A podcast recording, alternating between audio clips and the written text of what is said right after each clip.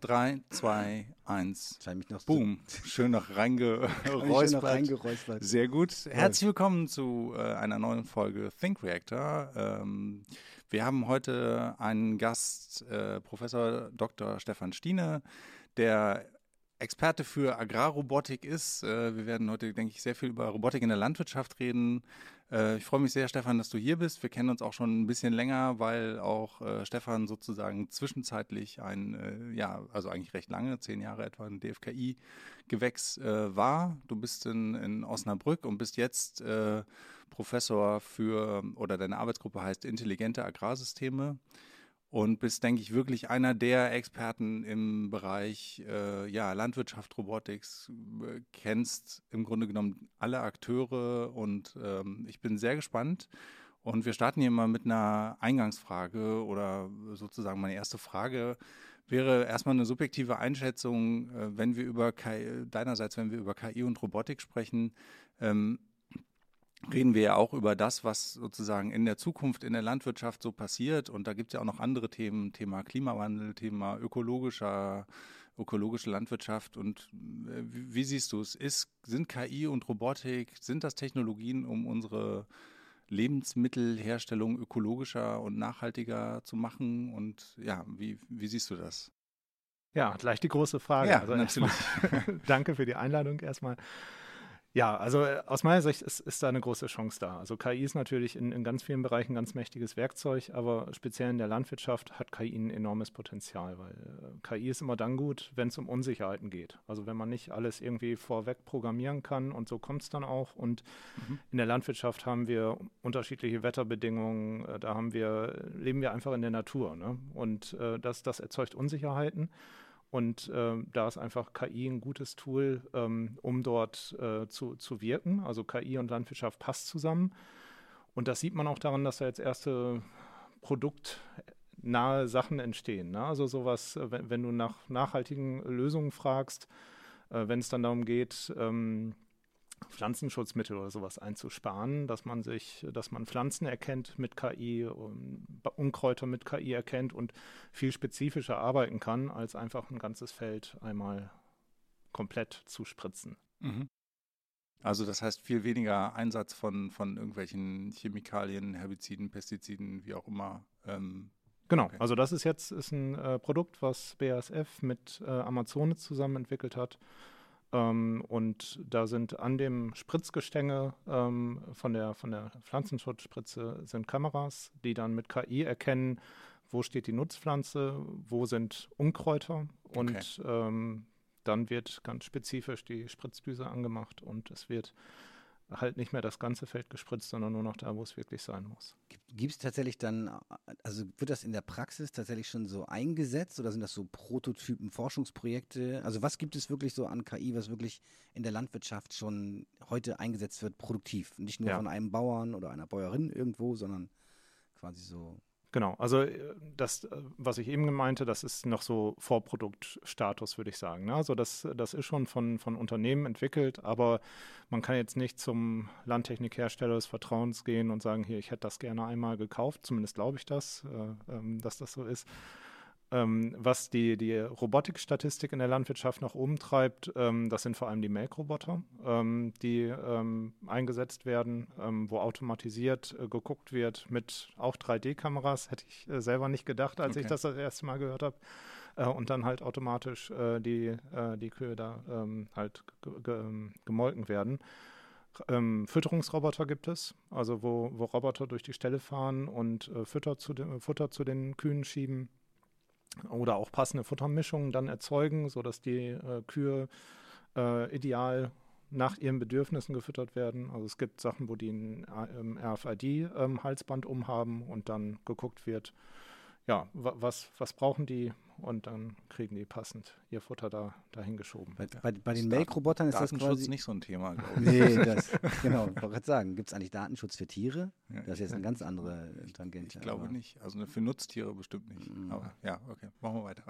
Ich wollte gerade sagen, aber äh, über Tier, das Thema Tierrechte ist auch ein ja. sehr wichtiges und interessantes, aber Absolut. wir biegen jetzt mal trotzdem weiter wieder doch Richtung Robotik und KI ab. Ähm, dieser Melkroboter, von dem du gerade gesprochen hast, also da geht es hauptsächlich darum, dass es so eine Art vollautomatisierte Melkstation dann Genau. quasi, wo die Kühe, wenn sie denken, jetzt kann mal bitte jemand einmal absaugen hier unten, dann stehen die da schon Schlange und wollen gerne gemolken werden, weil Genau. tut dann sonst auch weh.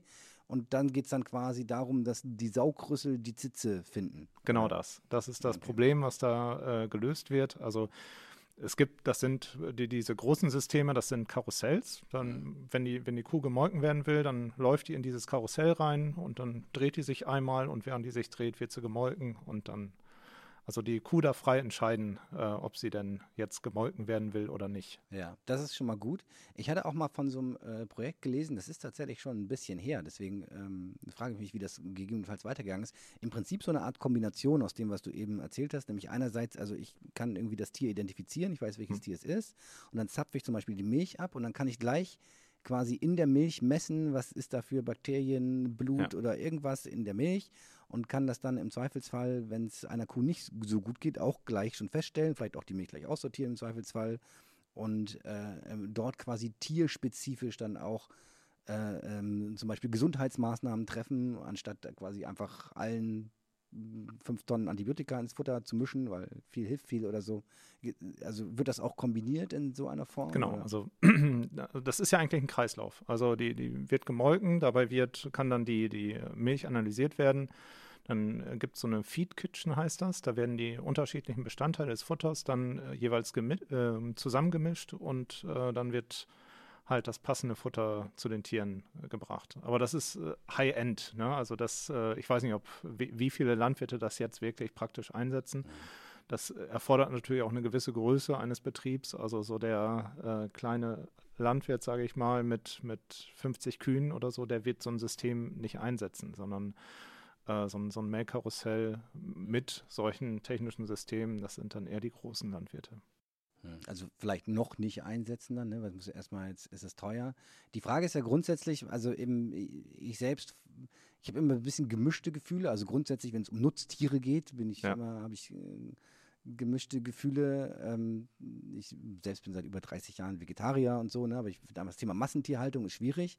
Man könnte sich jetzt ja wünschen und hoffen, dass ähm, durch solche Systeme es einfacher möglich ist, ähm, quasi Tiere artgerechter und fairer zu halten, also auch fair gegenüber dem, dem Tier, ihm quasi zu ermöglichen, wenn du gemolken werden willst, ne, dann gehst du hier, wirst du gemolken und keine Ahnung. Ähm, wird auf solche Aspekte auch in diesen Forschungsprojekten quasi mitgeforscht oder geht es eigentlich erstmal darum zu sagen, pass auf, ich habe hier eine Milch- und eine Fleischproduktion, whatever, und jetzt äh, will ich mit den gleichen Kosten aber den doppelten Ertrag quasi und ist toll, weil ich muss nicht mehr so viele äh, ähm, Hilfsarbeiter beschäftigen oder herholen äh, von irgendwoher, weil das machen jetzt alles die Roboter. Haha. Also aus meiner Sicht ist das definitiv ein Aspekt. Also es gibt äh, Projekte, die sich mit äh, Verhalten von Schweinen beschäftigen. Also die gucken, äh, bei, bei Schweinen ist das so, wenn die nicht genug beschäftigt sind, dann fangen die an, sich gegenseitig zu beißen und irgendwann gehen die richtig Ja, aufeinander ist bei los. Menschen auch so. Ne? Ja. Und ähm, da, das kann früh erkannt werden. Also das, da gibt es Projekte, die hängen dann Sensoren über diese Schweinebuchten und beobachten die Tiere und ähm, schauen dann, ähm, ja, wie, wie verhalten sich die, wie verhalten sich die Tiere. Aber auch da, äh, es kommt wie fast überall bei der KI oder generell Innovationen drauf an, was macht der Mensch daraus? Also Ja. das führt nicht automatisch zu besser- besseren Verhältnissen in, in der Tierhaltung, sondern kann auch dazu führen, dass ein Landwirt dann noch mehr Tiere überwachen kann, sozusagen. Und, und ähm, es ist kein Automatismus. Also wir, wir erforschen die Technologie, ähm, sodass wir Tierwohl fördern können, aber ähm, es, ist, es gehört noch mehr dazu, als rein die Technologie äh, zur Verfügung zu stellen. Wie ist das denn aus deiner Erfahrung heraus, wenn du dich jetzt viel mit Projekten beschäftigst, die, ähm, sagen wir mal, die Landwirtschaft ja auch äh, verändern? Ähm, wie siehst du es? Sind, also weil ich habe gerade nochmal so im Kopf durchgegangen, okay, was, was gibt es denn für Tätigkeiten, ähm, Felder bestellen, abernten und so weiter. Also es gibt wahnsinnig viele Tätigkeiten, wo man eigentlich meinen könnte, dass sie automatisiert werden können, also oder durch KI und Robotik gelöst werden können. Wo man sich wundert, dass sie nicht schon längst automatisiert sind. Ja, Ja. also ich, äh, genau, ich habe, äh, erinnere mich auch an ein Gespräch, was ich mit einem äh, Unternehmer hatte, der, der sozusagen auch ein Landmaschinenhersteller, der auch gesagt hat, naja, hier in Europa gibt es ja noch relativ kleine Felder, aber zum Beispiel da irgendwie in, in Nordamerika, da sitzt er dann halt stundenlang und fährt in die eine Richtung und die Aufgabe ist eigentlich nur nach ein paar Stunden einmal zu wenden und wieder zurückzufahren. Ne? Und das ist natürlich, also da muss man jetzt, das ist keine Rocket Science, da irgendwas mit zu machen. Aber meine Frage wäre halt, äh, was, was äh, gibt es viele Tätigkeiten, wo du sagen würdest, da, okay, da, das braucht man eigentlich nicht automatisieren, wenn ich das so höre, Melkmaschinen, die Kühe gehen selbst zum Melken, ich beobachte die Schweine, ich mache die Futterzusammenstellung alleine. Es klingt ja schon sehr danach, als ob da eigentlich jetzt nicht unbedingt noch jemand rein muss. So. Oder ähm, wie siehst du es? Wird das komplett automatisiert werden? Nein, äh, definitiv nicht. Ne? Also das, äh, das, äh, es geht nicht darum, den, den Landwirt zu ersetzen. Also ja. ähm, und auch auf dem, also wenn wir uns zum Acker bewegen, ähm, was ja auch so Schwerpunkt ist bei uns in Osnabrück, weil die ganzen Landtechnikhersteller rund um Osnabrück sitzen, ähm, das, das wird nie ein System werden, wo einfach nur noch Roboter fahren und äh, weiß nicht, jede Ortschaft hat so seine zehn Agrarroboter, die rund um den Ort fahren und den Ort dann mit Lebensmitteln versorgen. Mhm. Solche Zukunftsvisionen, da, da glaube ich nicht dran. Also ich glaub, Warum nicht? Also ich frage ich, ich frag mal ketzerisch rein, ja. und zwar aus folgendem Grund. Ähm, also erstmal rein naiv kann ich mir extrem gut vorstellen, so ein Feld zu bestellen. Warum soll das nicht vollautomatisch gehen? Ne? Das ist ja. Punkt eins. Punkt zwei ist, ich weiß, es gibt da enormen Widerstand äh, dagegen, auch im, im Landvolk quasi. Ich habe mal, ähm, ich hatte mal eine Recherche gemacht auch zu dem Thema und dann äh, habe ich zum Beispiel ein YouTube-Video gefunden von einem Landmaschinenhersteller, der gezeigt hat, guck mal, hier sind die Seeroboter, die fahren von ihrem Mutterschiff los und sehen dann alles. Und dachte, boah, geil, krasses Video, sieht interessant aus. Und darunter waren also ein Video mit relativ wenig Traffic, aber über 100 Kommentare und die waren fast ausschließlich von irgendwelchen LandwirtInnen, die sich darüber aufgeregt haben, was das für ein Scheiß ist und die Roboter und wir wollen selber auf dem Traktor sitzen und das ist alles äh, böse. Ich will nicht sagen Hasskommentare, aber, aber es war schon, also ähm, 90 Prozent dieser Kommentare waren ablehnend dem, dem gegenüber. Und das fand ich äh, schon sehr interessant, genau. Und wobei man doch eigentlich denken würde, rein rein technologisch, so wie Soko vorhin sagte, äh, sollte man doch den Anbau von Pflanzen wahrscheinlich, also wahrscheinlich wäre es möglich, den komplett zu automatisieren, oder? Ja, also ich glaube, was da halt kommt, ist, dass viel als Spielzeug gesehen wird. Ne? Also wenn man rein die Dimensionen betrachtet von Agrarrobotern, wie sie jetzt äh, beforscht werden, damit kann man viele Agrarprozesse, wie sie jetzt in, im Alltag sind, kaum durchführen, weil da einfach viel größere Massen bewegt werden müssen. Also mhm.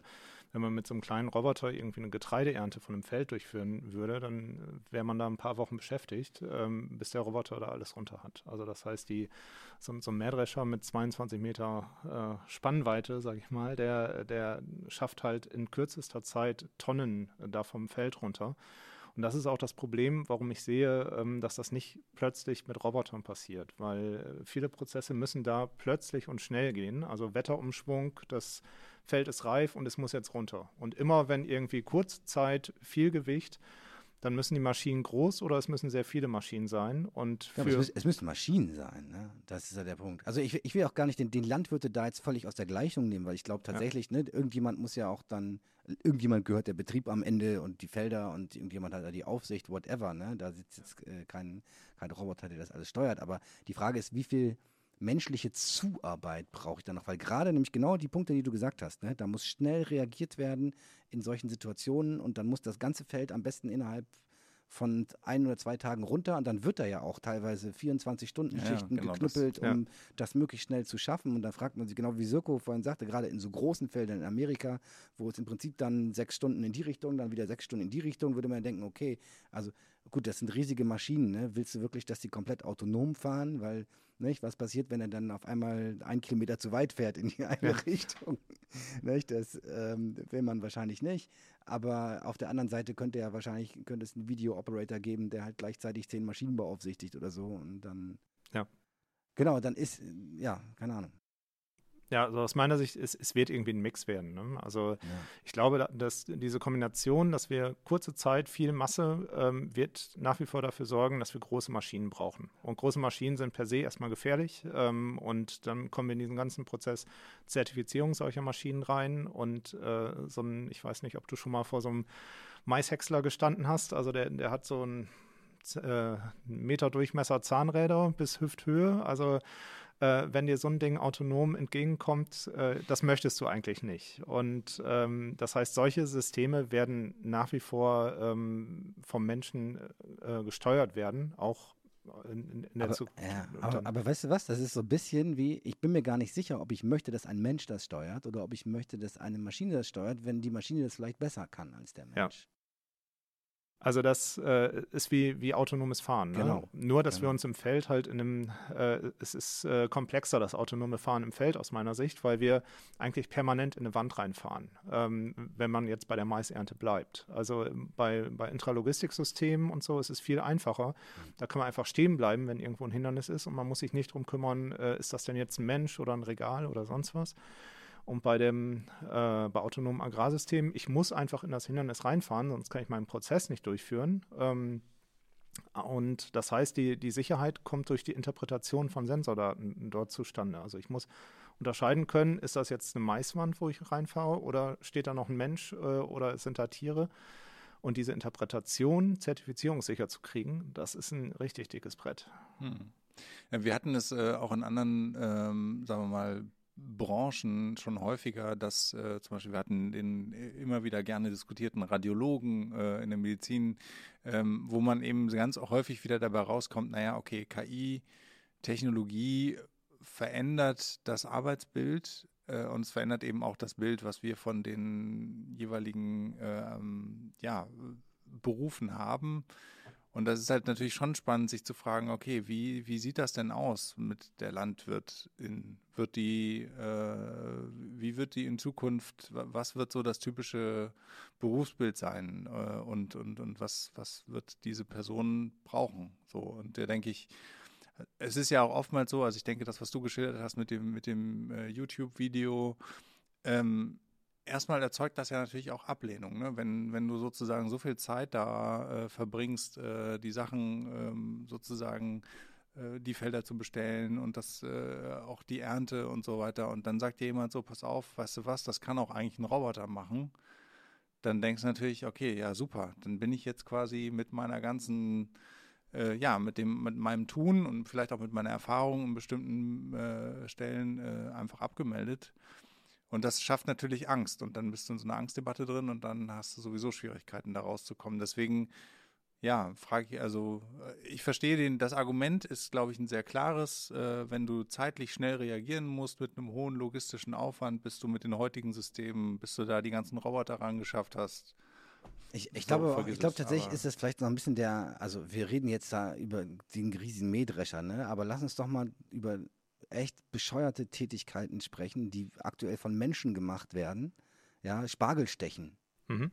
So, ne, in Deutschland will das keiner machen, ne? Ja. Das ist einfach ein Scheißjob, ne? Genau, aber es auch für einen Roboter extrem. Also da hast du dir gleich das Schwerste so mit rausgesucht. Genau, aber tatsächlich haben wir auch schon mal, ich weiß gar nicht, mit wem ich darüber gesprochen habe, aber genau, aber dennoch würde man ja denken, okay, irgendwie muss das doch möglich sein. Und das müsste doch auch nicht, eigentlich auch etwas sein, was ähm, für die Landwirtschaft wünschenswert wäre. Und wahrscheinlich auch für die armen Menschen, die sonst, klar, man muss sich dann auch Gedanken machen, was passiert eigentlich mit denen, wenn sie da keine Verdienstmöglichkeiten mehr haben und so weiter. Aber dennoch ist ja erstmal, glaube ich, diese, quasi diese Art der Arbeitsverhältnisse, die da entstehen und die Art und Weise, wie die Leute da arbeiten müssen und so weiter, das will man, glaube ich, eher, eher nicht. Ähm, mhm. Ähm, und ähm, genau, wie weit sind wir denn von sowas weg, dass wir solche Tätigkeiten, das so klassische Erntehelfer-Tätigkeiten, wo jetzt ja wahrscheinlich auch äh, die Landwirtinnen an sich ähm, jetzt nicht ganz traurig wären, wenn man das irgendwie ähm, ja nicht auf die Schultern von Menschen stellen müsste, sondern einfach ein paar Maschinen hätte, die das äh, durch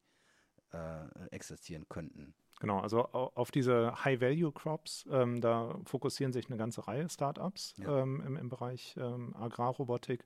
Also zum Beispiel ähm, Erdbeerpflückroboter ja. gibt es erste. Ähm, gibt es tatsächlich? Ja. Ich habe irgendwann mal gesagt, Roboter Erdbeeren pflücken ist halt schwierig. Ja, es gibt, genau. gibt gerade dieses neue Sen Sensor-Kit von, ähm, hat Facebook oder Google das, wenn man verwechselt die Großen immer wieder. Haben Wir haben ja jetzt so wieder hier, Julian kann uns, kann uns helfen.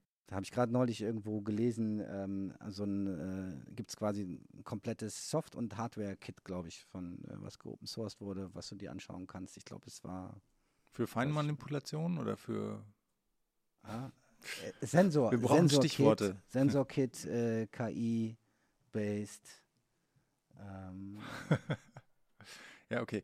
ja, Das- kannst du ja mal suchen, kannst du gleich mal rausfinden. Genau, aber ne, dann, genau, man, wenn man eine Erdbeer pflücken will, Erdbeere pflücken will, ohne sie kaputt zu machen, dann glaube ich, Ja. braucht man sowas. Da gibt es tatsächlich aber schon Prototypen, die das Da gibt es erste, genau. Und ähm, aus dem Bereich kommen auch relativ viele Anfragen, die, die gerne irgendwie Automatisierungslösungen hätten. Also das ist äh, eigentlich nicht der, ähm, der Agrarroboter, den, der jetzt aufs Feld geschickt wird und gesagt wird, hier ernte mal das Feld ab, äh, nächste Woche hole ich dich wieder. Sondern es sind in der Regel Automatisierungslösungen, die, die da angefragt werden. Also ich weiß nicht, ob du den Gurkenflieger kennst. Ähm, damit äh, fährt man über ein, ein äh, Gurkenfeld und dann liegen da äh, die Arbeiter drauf und, und pflücken die Gurken, schmeißen die auf einen Lieferband und so und, und sowas werden wir gefragt. Kann man das nicht irgendwie automatisieren? Oder Tabakernte, dass da irgendwie mit so einem Greifarm die, die Tabakblätter vom äh, abgerissen werden und so. Aber das sind extrem ähm, ja, anspruchsvolle Manipulationsaufgaben in der Regel, äh, die mit einer wahnsinnigen Geschwindigkeit durchgeführt werden müssen. Ja. Und das ist was, wo ich sagen würde, das ist auch für jetzige Systeme noch sehr, sehr herausfordernd. Und wenn, dann ist es meist nur mit teurer Sensorik, teurer Aktorik lösbar, sodass es sich dann finanziell nicht, nicht mehr lohnt. Also da wirklich einen Use Case zu finden, wo man sagt, es lohnt sich finanziell, äh, es ist technisch möglich und ähm, ähm, ja, das, das macht einfach den Prozess insgesamt ähm, stabiler, handhabbarer. Das ist eine große Herausforderung. Also den Erdbeerpflücker, den ich aufs Feld schicke und sage, ich hole dich in der Woche, ich komme in der Woche wieder, denn da möchte ich Erdbeeren aber dann auch nicht mehr haben. Also ähm, ja, okay. Also das heißt, äh, und so dieses Bild, dass, dass man Roboter hat, die, ich glaube, ihr hattet auch in, in Osnabrück einen, ich habe gerade ich überlegt, wie der, wie der hieß, Bio Bonnie Rob? Bonnie Rob, genau. Ja.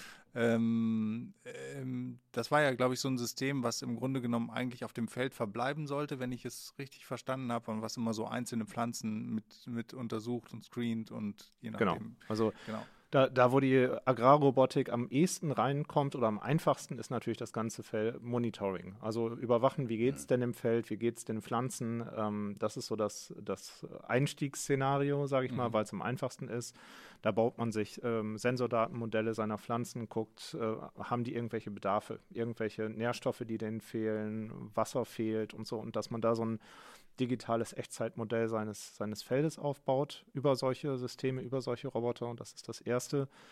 Und dann das zweite große Feld ist natürlich Unkrautbekämpfung. Also, dass man da schaut, ähm, wie, wie bekommt man denn die Nutzpflanze jetzt irgendwie frei von Unkraut? Auch da ähm, sind gute Einstiegsmöglichkeiten für Roboter und da sind auch viele Firmen unterwegs, die da Unkrautbekämpfungsroboter anbieten. Gi- gibt es diesen Boni Rob? Gibt es den noch? Den gibt es noch, ja. Den gibt es noch. Also das ist, aber ist es immer noch in einem Forschungsstatus oder ist der in irgendeiner Form, gibt es da schon Startups? Der, Oder- der, der ist äh, mit, in Kombination mit der Firma Amazone gebaut und ähm, Bosch äh, war auch mit dabei.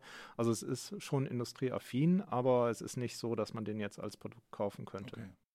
Gibt es also, ähm, ich kann mir vorstellen, ein Aspekt ist sicherlich dabei auch die Beobachtung aus der Luft, ne? gerade bei Ja. großen Feldern und so, da kommst du wahrscheinlich mit kleinen Läufern nicht mehr so weit und auch fahren ist meist schlecht auf dem Acker. Ne? Hm. Ähm, wie ist das mit der, mit der rechtlichen Situation in Deutschland? Ist ja wiederum dann auch, wenn du da eine, mittelgroße Drohne, vielleicht sogar autonom Hm. äh, übers Feld regelmäßig patrouillieren lassen möchtest, Ja. ist wahrscheinlich schwierig. Ne? Also technisch würde es gut gehen, aber wahrscheinlich rechtlich Genau. schwierig. Ne? Genau so. Also wir, wir haben äh, ein System, wo wir uns mit langzeitautonomer Agrarrobotik beschäftigen. Ja. Das heißt, wir haben so einen halben Seekontainer, den wir am Feldrand äh, platziert haben, wo dann der Roboter immer reinfahren kann, sich wieder laden kann, perspektivisch sich damit Saatgut äh, versorgen kann oder Wasser. Und die Idee war, da noch eine Landestation für eine Drohne mit auf diesen Container drauf zu bauen, sodass wir halt auch kontinuierlich solche Drohnenflüge ähm, Ja. über das Feld machen können, weil die, man die Sensordaten schön kombinieren kann und die Daten der Drohne für, für den Roboter nutzen kann. Und das ist einfach scheitert am rechtlichen, weil man nicht einfach äh, diese Drohne autonom fliegen lassen kann und ähm, wir da ja nur auf Sicht fliegen dürfen zum Beispiel und nur durch einen Operator und und und. Ne? Also das Szenario wäre schön, aber es funktioniert einfach so nicht. Ja, das ist jetzt selber auch so bei Solarfeldern, ne, die man auch hervorragend mit Drohnen immer kontrollieren könnte und Ja. äh, Abdeckung, Schnee drauf, Schmutz und so weiter. Und aber ja, kannst du nicht machen. Ne? Genau. Und dann gibt es Firmen, die verdienen viel Geld damit, dass sie dann immer mit einer menschlich gesteuerten Drohne ankommen. Hm. ne, und dann da einmal drüber fliegen und dann packen sie wieder ein. Wie ist es, ähm, also ne, für manche Leute sicherlich auch so ein bisschen so ein Horrorszenario, aber ähm, gibt es auch Forschung so in so Richtung, sag ich mal, von so einer Art Mini-Drohnen, die die Pflanzen bestäuben? Weil es sind immer weniger Bienen und Insekten, jetzt haben wir sie alle ausgerottet mit den Insektenschutzmitteln, ja. es sind zu wenig da und die Obstbäume sollen aber trotzdem bestäubt werden. Und dann kann man sich ja so ein einen Schwarm von Mini-Drohnen vorstellen, die quasi gucken, wo ist die Blüte und dann fliegen sie von Blüte zu Blüte, ne? Nee, das habe ich bis jetzt nicht gesehen. Also ähm, angetrieben von Nektar.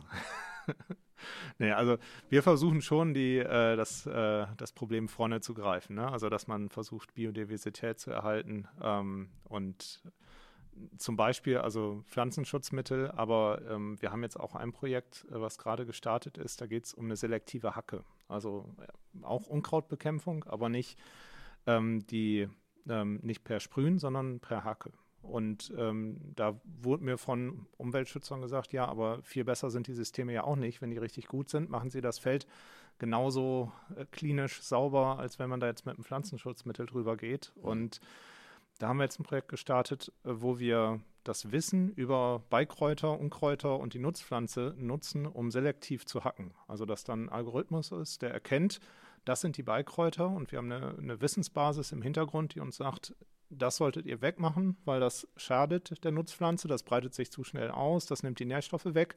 Aber die und die Beikräuter, die könnt ihr einfach stehen lassen. Ähm, die, die schaden der Nutzpflanze nicht. Und äh, so dass da eine selektive Hacke dann hinter dem Traktor hergezogen wird, die dann immer nur selektiv das wegnimmt, was auch wirklich der Nutzpflanze schadet. Und das ist natürlich viel effizienter und schöner, äh, so zu versuchen, die Biodiversität zu erhalten, als nachher irgendwelche Insektenroboter. Ist das dann äh, sozusagen mit vielen Kameras irgendwie an die, äh, also ich meine, muss ich mir das dann wieder so vorstellen, dass ich quasi vorne mit einem mit einem großen Erntegerät oder wie auch immer vorfahre und hinterher habe ich dann diese selektive Hacke 30 Mal in so einer Phalanx drin oder ist das, äh, wie muss ich mir das vorstellen? Also die Hacke ist ein Anbaugerät, was hinter einen Traktor gehängt wird und ähm, damit fährt man übers Feld. Also es ist einfach ein gezogenes Anbauge äh, Anbaugerät und bis jetzt äh, haben die halt keine Sensorik und sind auch nicht äh, so, dass man sie aktivieren kann, sondern sie ziehen einfach durchs, durchs Feld durch. Und das wäre jetzt was, wo man es aktiv steuern kann, wann die abgesenkt werden. Und das wird Sensor, äh, über Sensoren gesteuert. Ja. Äh, Julian hatte gerade was gefunden, auch hier zu den Bienen, die da irgendwie drauf waren. Hm. Jetzt gerade schon wieder weggeklickt hier. Ja, ich glaube, die, die, die Art von Agrarrobotik, die ihr da ähm, in Osnabrück gerade betreibt, die geht wahrscheinlich auch, ihr arbeitet ja auch viel mit den, mit den Landmaschinenherstellern zusammen und so. Da genau. vermute ich, ist die, die Robobiene ein bisschen ja. zu klein für die, für die, äh, für die, im Vergleich zu den Maschinen, die die da bewegen. Also, genau ja, vielleicht kannst du noch mal ein bisschen was über das Netzwerk da erzählen oder über die, wie ihr mit den Herstellern da eigentlich zusammenarbeitet. Äh, weil ich glaube, ihr, du bist auch Teile von Netzwerken, wo ihr wirklich alle kennt, oder? Also so den, das gesamte Spektrum an Maschinenherstellern, Landwirtschaftsunternehmen, ähm, die äh, ihr seid da ganz gut vernetzt. Ja, ich, ja, genau. Also äh, es ist eigentlich kaum bekannt, ne? aber Osnabrück ist so der weltweite Cluster an Agrartechnik. Also ähm, würde man so nicht denken, aber okay. es ist schon so, dass dann im Umkreis von 30 Kilometern, da sitzen Klaas, Amazone, Kotte, Krone, Grimme, also wirklich die, die Großen und die Mittelständler, die sitzen da und wir haben jetzt vor zwei Jahren haben wir uns zusammengeschlossen, haben das Agrotech Valley Forum als Verein gegründet äh, sodass diese Firmen vorwettbewerblich gemeinsam Forschung betreiben. Und ähm, das läuft sehr gut. Also da ist auch der Wille da, gemeinsam äh, zu agieren. Und äh, da haben wir jetzt einige schöne Forschungsprojekte schon aus diesem äh, Verbund heraus angestoßen. Okay, Agrotech Valley Forum heißt das, ne? Ja, ja. habe ich äh, irgendwie auch gesehen. Da, aber das ist ja sozusagen keine eigene Forschungseinrichtung, sondern eher ein wie ein Cluster oder also ich meine von, von der Idee, was, was ist der, die Idee des, des Vereins, dass man ähm, dass man sozusagen an einem Tisch sitzt und sich überlegt, was sind die nächsten Projekte, die man Genau. Okay. Also dass man so ein bisschen die, die vorwettbewerbliche Forschung koordiniert zwischen diesen Firmen, dass das nicht immer nur so ein Eins zu eins ist, weil die, die wirklich großen Themen, also auch sowas wie wie nutzen wir denn KI äh, sinnstiftend und gewinnbringend in unseren Produkten. Das ähm, ist so ein großes Thema, das, das machen die gemeinsam. Und äh, da profitieren alle von und das ja, läuft gut. Also da haben wir einiges, einiges angestoßen. Es gibt einen Joe Fix äh, einmal im Monat, wo wir, wo wir uns da mit den verschiedenen Firmen, mit den Forschungsinstituten zusammensetzen und gemeinsam besprechen, was wollen wir denn jetzt angehen. Lass uns doch mal zu dem äh, Punkt kommen. Wir waren am Anfang da ein bisschen, du sagst ja, die ähm, KI und Robotik in der Landwirtschaft macht das vielleicht auch nicht nur effizienter, sondern auch ökologischer. Ja. Wo siehst du da die größten Hebel? Also wir haben vorhin schon kurz darüber gesprochen, okay, weniger Pestizide hm. vielleicht, ähm, aber was ist quasi jetzt eigentlich so wirklich der große Hebel, dass man sagen könnte, wir können es mit diesen modernen Technologien schaffen, auch ähm, quasi ja, ökologischer zu wirtschaften? Ja, genau. Also alle Innovationen, die müssen ja auf irgendeinen von diesen drei Innovationssäulen müssen die ja Vorteile bringen. Ne? Also das ist ja entweder ökonomisch, muss es immer effizienter werden, ökologisch, irgendwie muss es Nachhaltigkeitsvorteile bringen oder sozial. Also es muss irgendwie dem Landwirt die Arbeit erleichtern, schönere, schöne Arbeitsbedingungen schaffen. Und auf dieser ökologischen äh, Seite haben wir Vorteile, weil wir zum einen, wir werden präziser durch KI. Also wir können ähm, deutlich genauer zum Beispiel Spurführung, Precision Farming betreiben. Wir können immer wieder über dieselben äh, Pfade fahren. Das ist dann, äh, hat mit Bodenverdichtung zu tun. Ähm, automatische Spurführung dort, aber auch Expertensysteme, also dass man Anbaureihenfolgen ähm, optimiert und äh, auch ganz andere Sachen berücksichtigt, die, die sonst so gar nicht aufkommen. Also dass man sagt, hier, ähm, da steht gleich ein, ein, Dauerregen an. Jetzt solltest du mal nicht irgendwie die Gülle aufs Feld fahren, weil dann wird die ganze Gülle vom Dauerregen dann runtergeschwemmt und in den Fluss, der daneben ist und so weiter. Ne? Also dass man mhm. solche Gesamtzusammenhänge in Expertensystemen vielleicht berücksichtigen ich kann. Sagen, ich hatte auch gerade das Wort Expertensystem in im Kopf, weil sowas ja. ist wahrscheinlich noch schwierig mit, K, mit also mit quasi eher so äh, subsymbolischen, Deep Learning basierten Systemen genau. zu machen, weil wir haben zu wenig Daten oder woran, woran liegt es hinterher?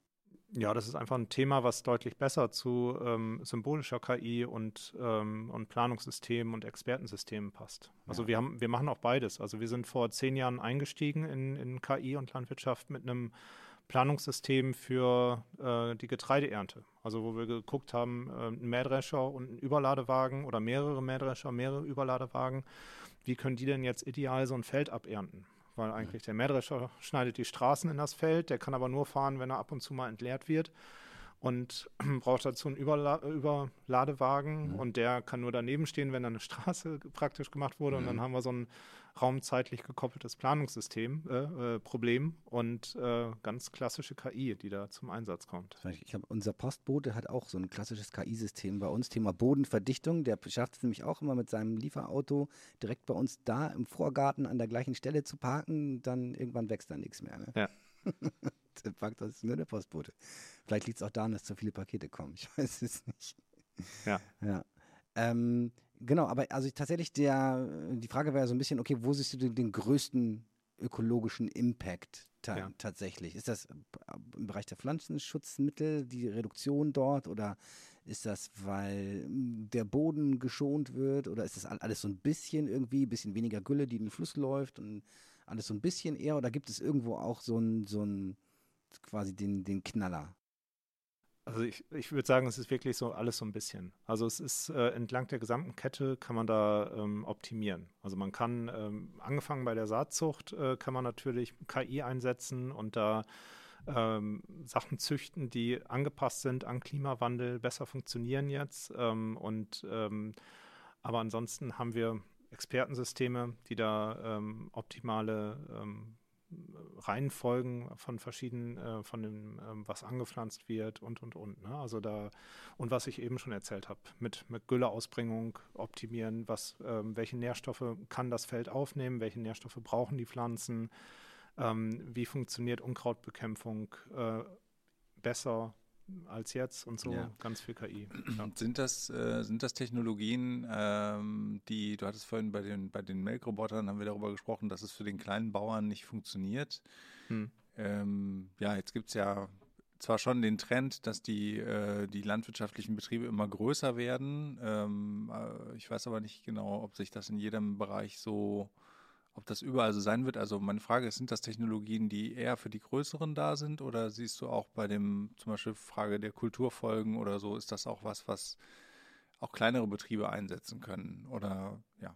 Ja, also speziell alle diese Themen, wo es nicht um, um riesen Hardware geht, ist natürlich was, das, das können alle sofort einsetzen. Ne? Also das, das ist auch was, wo ich mich selber frage, äh, ähm, woran forschst du hier gerade? Ne? Ich, es gibt das Höfesterben, also dass speziell die, die kleinen Landwirte immer weniger werden.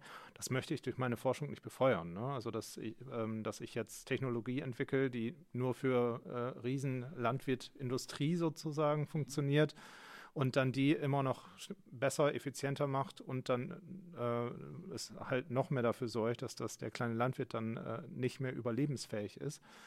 Und ähm, das äh, heißt, solche ähm, ja, datengetriebenen Systeme, die sind auf jeden Fall unabhängig von der Größe einsetzbar.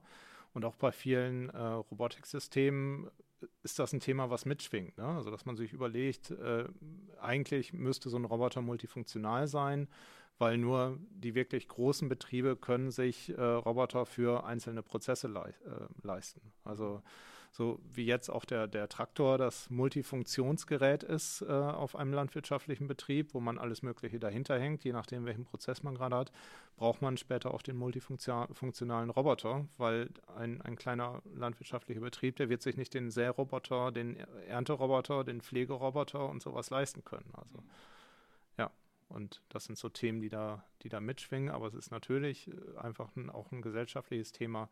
Wie gestaltet man das dann? Ich kann, also so ein bisschen, ich, wenn ich noch über den Traktor nachdenke, also ich glaube, ne, klar, wir reden über autonomes Fahren und du hast vorhin gesagt, es ist schwieriger als auf der Straße. Auf der anderen Seite könnte, also ich könnte mir auch gut vorstellen, dass du hast du halt so ein Feld, das ist irgendwie dann vielleicht ein bisschen mehr äh, abgesperrt gekennzeichnet als früher, dass quasi äh, potenziell, also ich will nicht sagen Stromzaun drumrum oder so, ne, aber das, klar ist, pass auf, ne, wenn du auf dieses Feld gehst, so, dann good luck, ja. ne, tust, tust nicht, ne.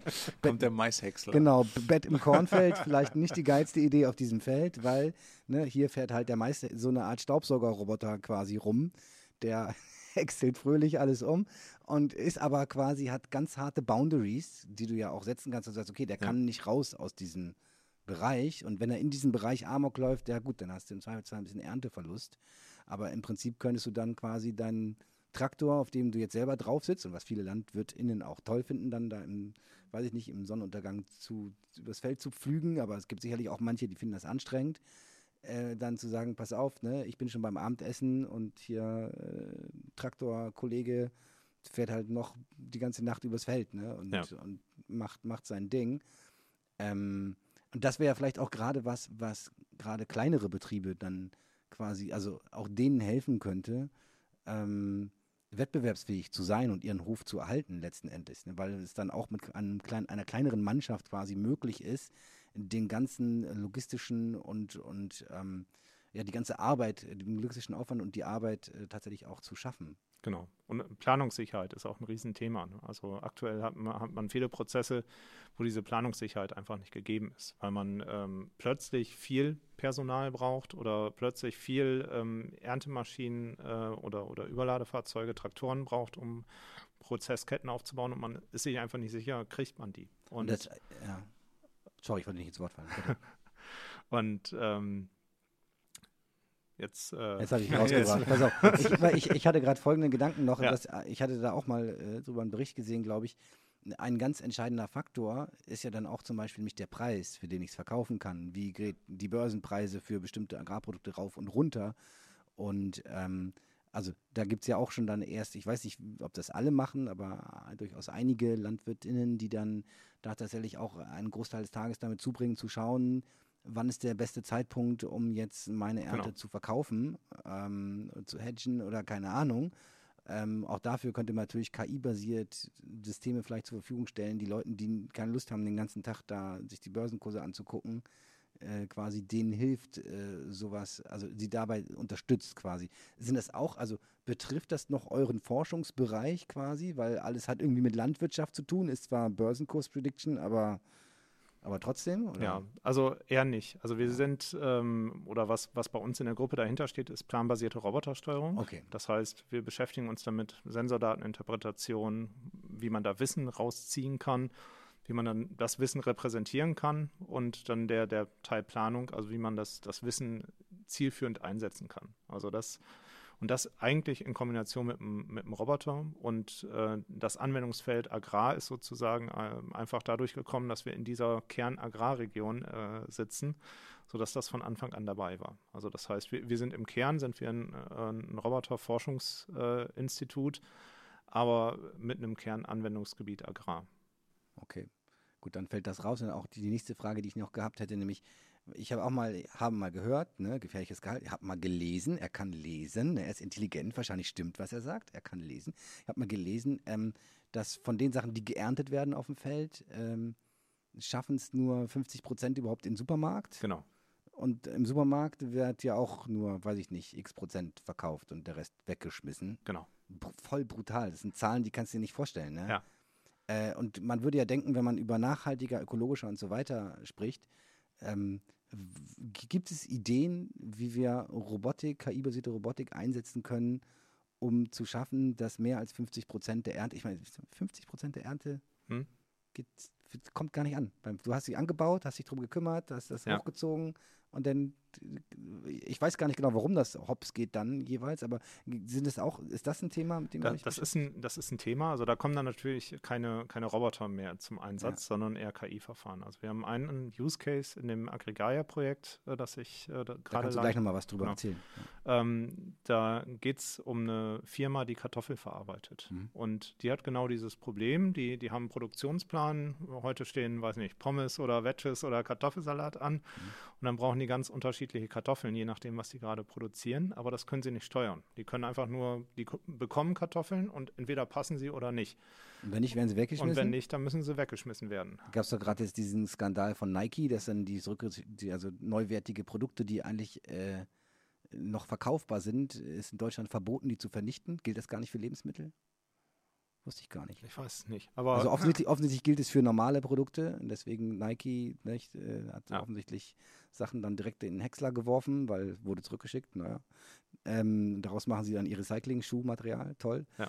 Ähm, genau, aber, aber, das heißt, das heißt, wenn da die, da, die wollen Wedges machen oder die langen, die wollen die extra langen Pommes, die Golden Longs machen. Ja.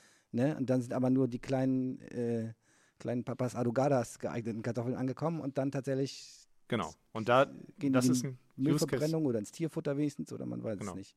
Irgendwo hin. Und, und da wollen wir halt jetzt ein Planungssystem für bauen. Ne? Also, dass wir äh, verteilt für, an, bei den Zulieferern ähm, Sensorstationen aufbauen, wo wir gucken, welche Qualitäten haben die denn im, im Zugriff, welche mhm. Qualitäten haben die im Lager ähm, sodass man da ein Planungssystem hat, was gezielt den Produktionsplan abstimmen kann und sagen kann, hier, du bitte morgen früh um 6, 18 Tonnen Kartoffeln mit der und der Größe und der und der Qualität, sodass wir das dann pass passend mischen können mit dem Zulieferer und ähm, solche Planungssysteme sind halt auch KI. Also, das ist doch aber mal ein Knaller.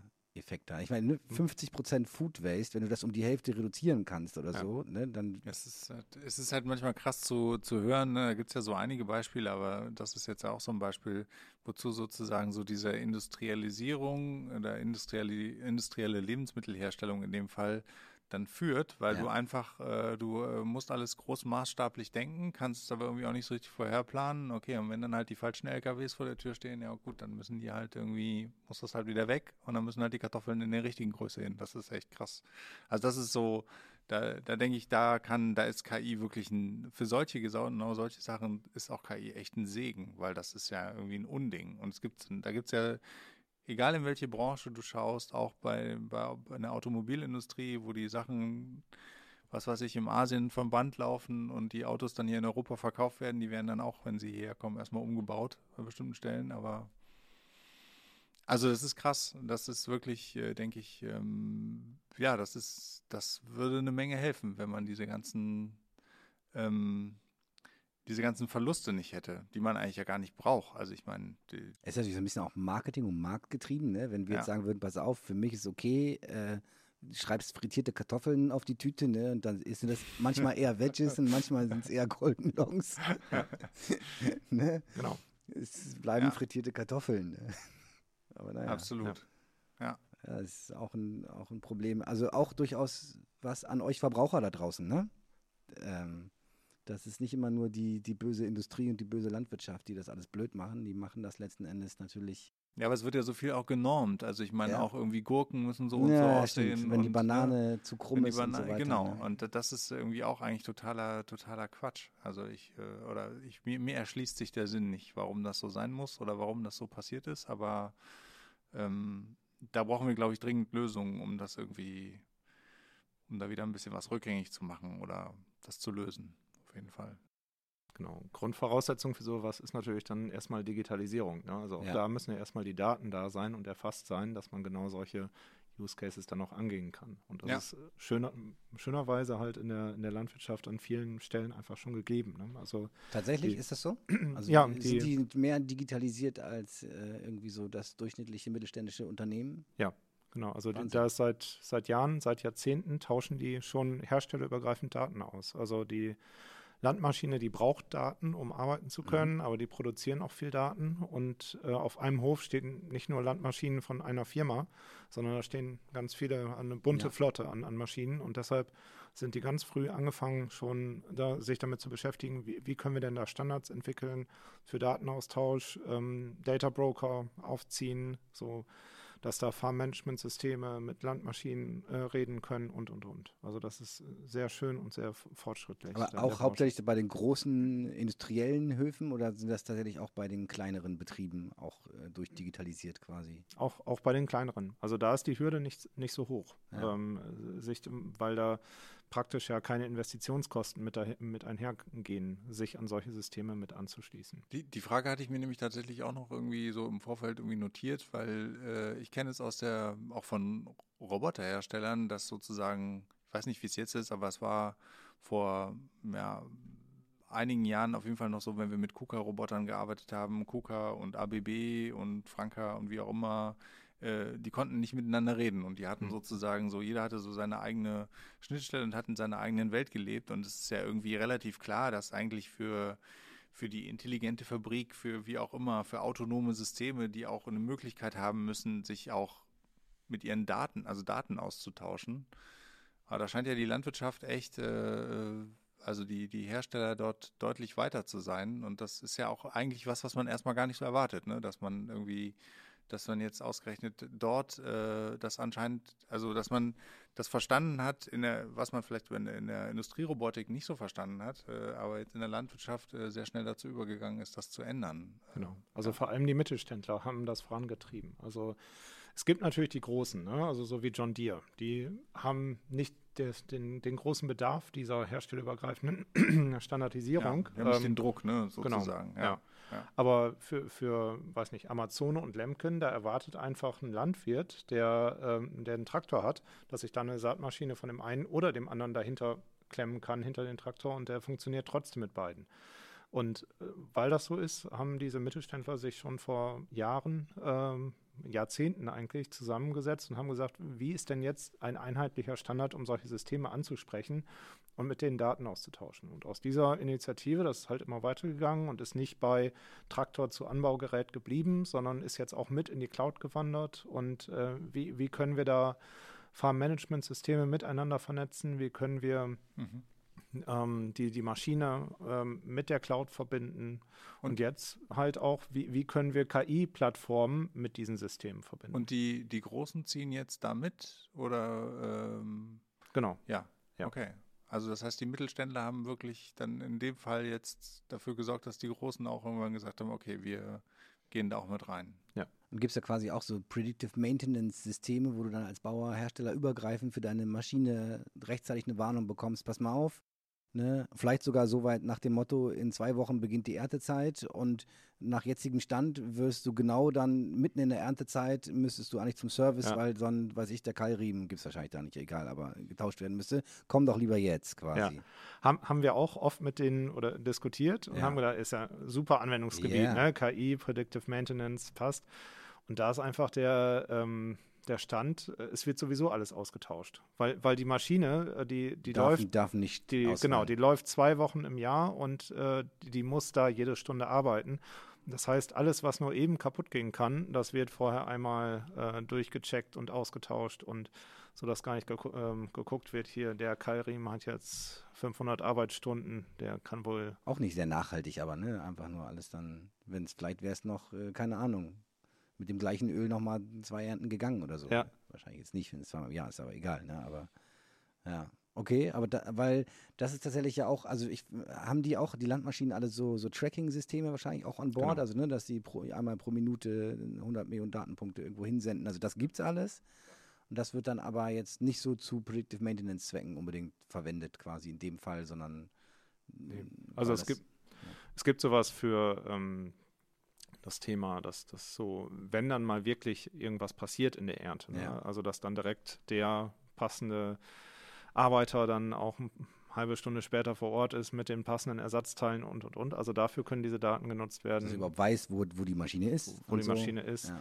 Und ansonsten diese Telemetriesysteme werden vor allem halt genutzt, um, um solche Prozessketten zu optimieren. Also dass man äh, sagt, ich habe einen Maishäcksler und der braucht jetzt acht äh, Traktoren, die zwischen ihm und, irgend, äh, und dem Hof hin und her pendeln. Und um so eine Kette optimal zu, zu optimieren, braucht es halt Transparenz in, der, in dem Prozess. Und das heißt, alle diese Maschinen schicken ihre GPS-Daten und ihre Spritverbräuche, ihre Tankfüllstände und ihre Korntankfüllstände oder was auch immer, äh, schicken die zu einer Cloud und dann äh, sieht äh, der, der Prozessüberwacher, der Prozessoptimierer, wie, wie sieht es da gerade aus. Muss ich mir noch, muss ich vielleicht den, den Nachbarn anrufen, ob der mir noch irgendwie seinen Traktor leihen kann, äh, weil mein Häcksler permanent stehen muss, weil die nicht schnell genug hin und her kommen und so. Sowas gibt es da schon. Ja. Erzähl doch mal von dem Forschungsprojekt, was wir gerade erwähnt haben. Das Ja. äh, Ga- Agragaia, oder? Agrigaya. Fast, ja. Agrigaia. Äh, Agragaia. ist äh, ein großes äh, KI-Plattformprojekt vom Bundeswirtschaftsministerium gefördert, ist Anfang dieses Jahres gestartet ähm, und ist auch aus dem Agrotech Valley herausgetrieben worden. Also wir haben Ach, ähm, Warte, kannst du das nochmal sagen, bitte? Woraus ist es getrieben worden? Agrotech Valley. Äh, Das ist Osnabrück? das ist Osnabrück, genau. Geil. Nicht zu verwechseln mit Agro Berlin oder so. ich wollte sagen, Agro, Agro Berlin ist wahrscheinlich. äh, auch, Agro- Agro Berlin ist eher Valley. nicht so Landwirtschaft. Okay, da, Denk ich mal. er- erzähl mal, was im Agrotech Valley abgeht. Bin Ja.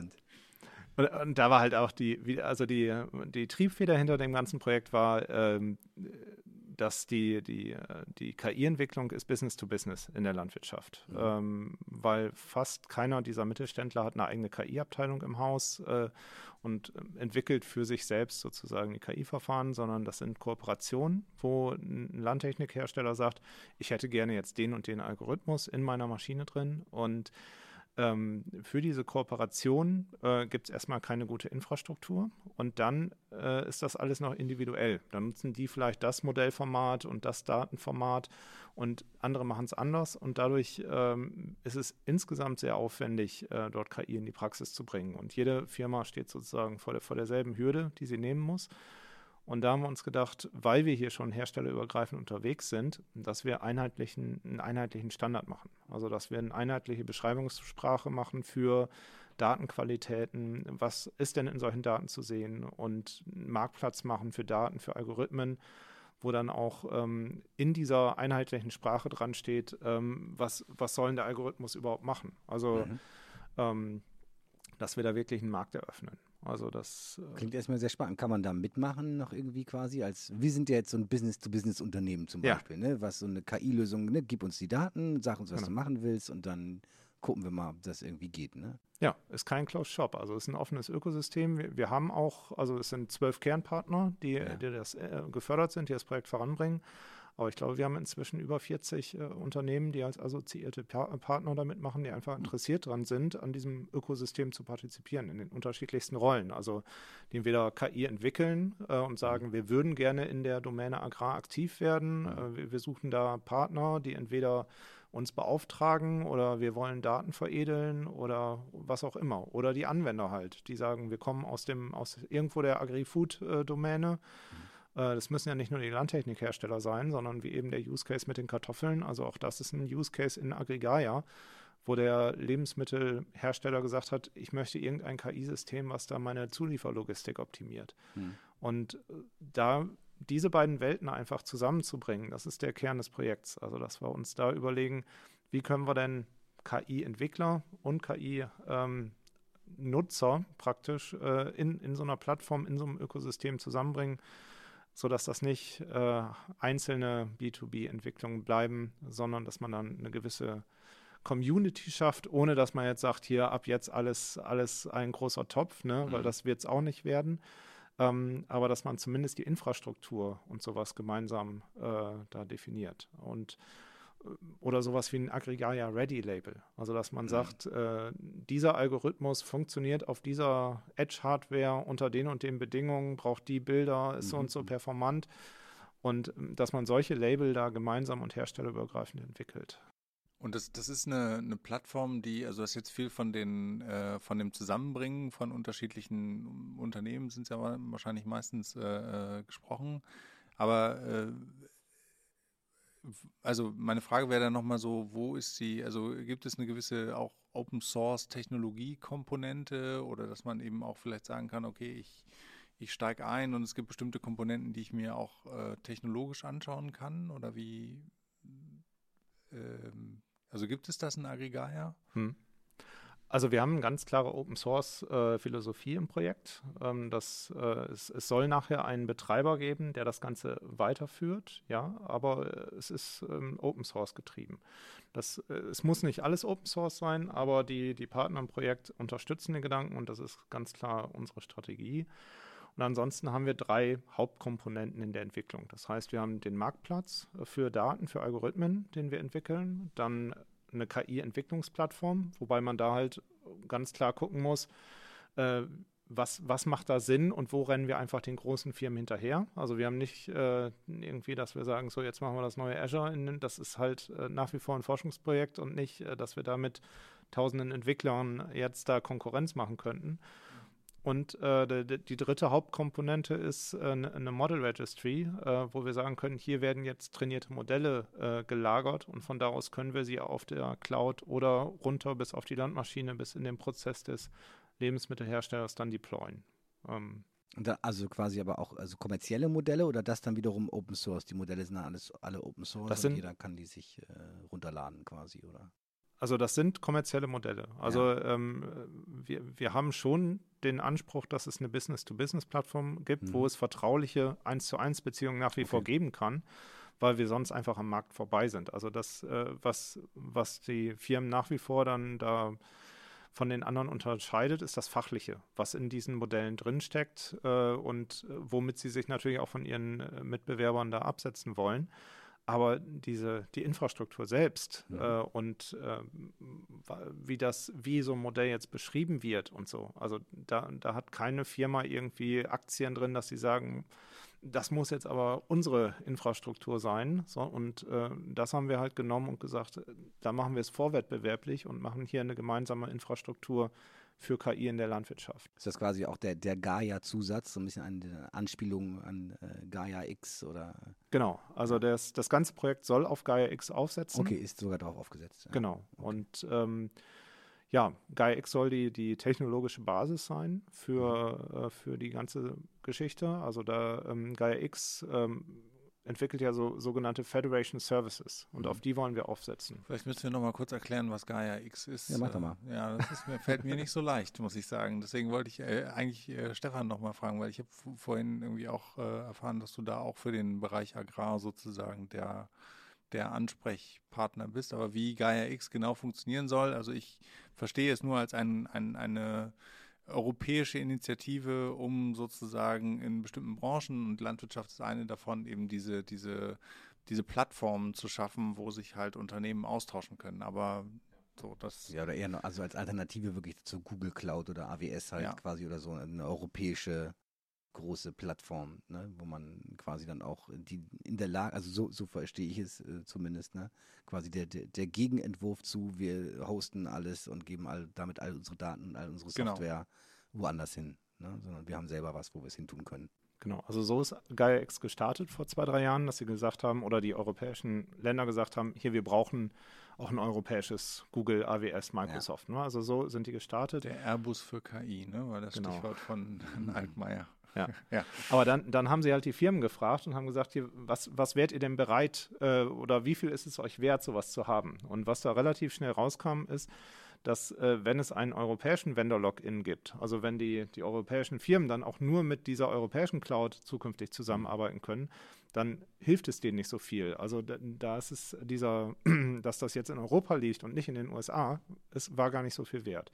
Und deshalb hat Gaia X so vor zwei Jahren eine ziemliche Kehrtwende gemacht und hat gesagt, wir sind jetzt nicht der, die, das europäische Rechenzentrum und der große Cloud-Anbieter, sondern Gaia X ist mehr oder weniger ein Interoperabilitätsstandard basierend auf der Cloud und ein Rechte-Framework dabei. Das heißt, ähm, diese ganze Kritik an Gaia X, dass man da jetzt AWS und Microsoft und alle mit reinholt, ist eigentlich komplett unbegründet, weil ohne die funktioniert es nicht. Äh, und die möchte man auch dabei haben, aber man möchte sie unter dem ähm, Compliance-Framework oder dem Rechte-Framework von Gaia X da mit dabei haben sodass man auch da auf, auf der unteren Ebene eine Interoperabilität erreicht und es schafft, dass man die Daten frei von Microsoft, AWS, Google hin und her bewegen kann, dass man da äh, und einen souveränen Datenaustausch zwischen diesen Cloud-Anbietern hinbekommt ähm, und so eine Infrastruktur dort halt schafft. Da, also dieses Thema Identity Management, Datenhoheit ist ein Riesenthema äh, beim Aufbau dieser Infrastruktur. Und ähm, ja, wir, wir sind da in Kontakt gekommen eigentlich mit, als wir das Projekt beantragt haben. Jetzt, äh, also Aggregaia, vor gut zwei Jahren. Und da haben wir gesagt, das ist eigentlich, ist das nicht nur für dieses Forschungsprojekt ein Thema, sondern allgemein für die Landwirtschaft. Und es gab damals schon Domänen für Industrie 4.0, für den öffentlichen Sektor und so weiter, wo die sich überlegt haben, in dieser Domäne, wie kann denn da jetzt Gaia X wirken, um äh, Vorteile zu bringen. Und dann haben wir die Domäne Agrar ins Leben gerufen und sind dort jetzt mit, ich glaube, 60, 70 Personen äh, aktiv, die sich überlegen, wie kann denn so eine Gaia-X-Infrastruktur in der Landwirtschaft wirken. Und in dieser Domäne sind wir mit Aggregaia ein Leuchtturmprojekt, aber es geht auch über Aggregaia hinaus. Und ist das, ähm, du hast gerade gesprochen von äh, Rechtemanagement, Sicherheit und Austausch und so weiter. Ist das irgendwie Blockchain-basiert äh, dann oder Genau. Muss man sich das vorstellen. Also ähm, habt ihr auch der, eigenen Token quasi? Ja, den Gaia X Token. also es ist, äh, es ist beides vorgesehen in der äh, Gaia X in dem Architekturstandard, also dass man sowohl OpenID als auch Self-Sovereign Identities verwenden kann weil viele halt die Self-Sovereign Identities, also die auf der Blockchain basieren, äh, als die Zukunft ansehen, mhm. ähm, aber die aktuellen Industrie-Use-Cases äh, halt viel noch auf der OpenID äh, basieren. Und wenn man jetzt gesagt hätte, wenn man Gaia X will, muss man Self-Sovereign Identities machen, dann hätte man sehr viele der, der großen aktuellen Use Cases einfach außen vor gelassen, mhm. sodass man da eine, eine Architektur definiert hat, ähm, die beides, die beides kann. kann ja. Ah, sehr interessant. Ja, wusste ich tatsächlich auch nicht so, so genau, was nee, sie also eigentlich tun. Aber es klingt erstmal, also dann ne, so ein typischer Spagat halten mal wieder dann, ne? aber ähm, wenn man schon mal erkennt, in welche Richtung das geht und ähm, dann auch Maßnahmen trifft, um zu sagen, okay, wir wollen jetzt das eine tun, ohne das andere zu lassen, dann geht es ja schon mal so ein bisschen in die richtige Richtung. Ne? Wie siehst du das mit Gaia X? Also ist das, geht das äh, gut voran? Ich meine, du kriegst es jetzt aus der Agrarrobotik ja. oder Landwirtschaft mit, aber du siehst ja wahrscheinlich ja. auch die anderen ja, also es ist natürlich ein, ist ein Mammutprojekt. Ne? Ja. Also wenn man überlegt, wie, wie aufwendig es alleine ist, in einer Domäne die, die handelnden Akteure auf irgendwie einen, einen Datenstandard oder ja. einen Nenner zu bringen. Und jetzt, wenn man sich überlegt, wir machen das nicht für eine Domäne, sondern wir machen das für alle Domänen und wir machen das nicht nur innerhalb von Deutschland, sondern wir machen das äh, europaweit. Also es gibt nicht nur den deutschen Gaia X Hub, sondern diesen Hub gibt es auch in Frankreich, Finnland, Italien und, und, und. Und auch da gibt es diese Domänen, die aktiv sind. Und dann treffen sich alle drei Wochen mal die Agrardomänenpaten. Und ähm, diese, ja, diese Diskussionen, ähm, ähm, wie denn da domänenübergreifend äh, eine Selbstbeschreibung der Akteure stattfinden kann. Das ist ein Riesenthema und ist riesig aufwendig und dementsprechend viel Zeit kostet es da auch, aber es, es muss diese Zeit auch kosten.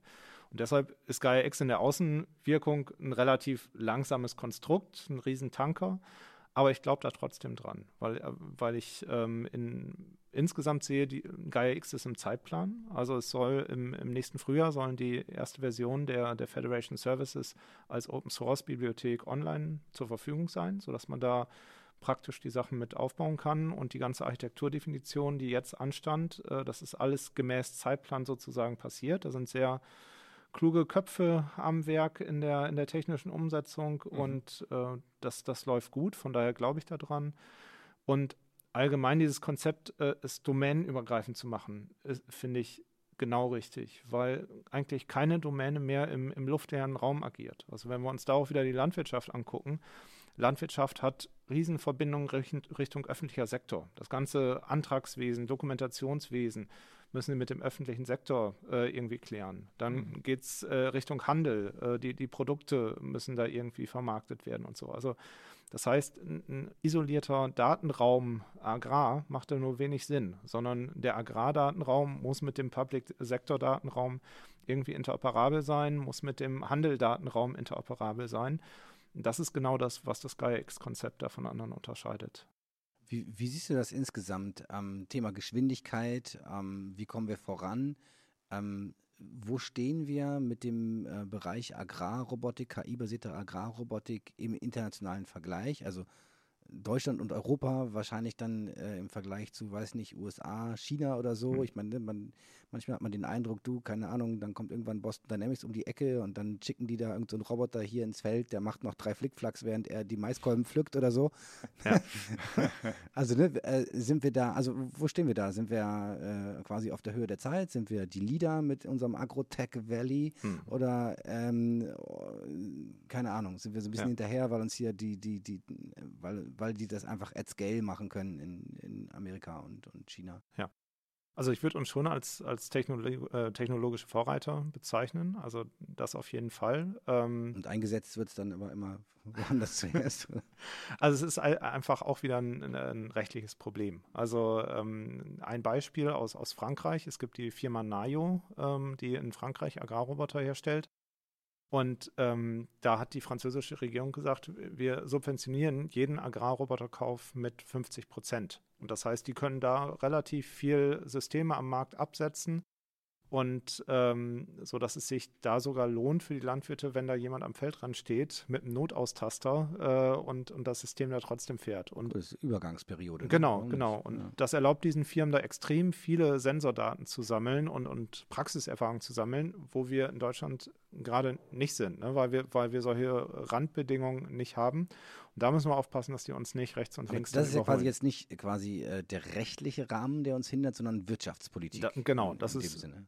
Genau, das ist die Wirtschaftspolitik. Also dass, dass da die, die Subventionen andere Länder halt, die, die deutlich höher haben. Aber äh, der rechtliche Rahmen halt auch Nayo-Roboter steht im, im, Handbuch drin, bitte alle zwei Meter rund um das Feld einen Flock äh, in die Erde rammen, ist natürlich extrem unrealistisch, äh, dass das passiert. Ähm, und da einen sicheren Rechtsrahmen zu haben für autonome Systeme in der Landwirtschaft, ist äh, etwas, was gerade fehlt. Ähm, es, es, gibt extrem viele Firmen, die, die interessiert daran sind, auch große Firmen, solche Systeme ähm, auf die Beine zu stellen und, und anzubieten. Aber diese Unsicherheit, die, die durch den unsicheren Rechtsrahmen gegeben wird, ähm, das ist ein, ein, großer Knackpunkt und Hinderungspunkt. Wie, wie ist das in, in China? Genau, USA? ich wollte auch gerade nochmal nach, nach USA und China fragen oder auch Südamerika oder so. Also wie, wie sieht es außerhalb von Europa aus? Okay. Ja, also es gibt es keinen Notausschalter. Wir machen einfach, oder?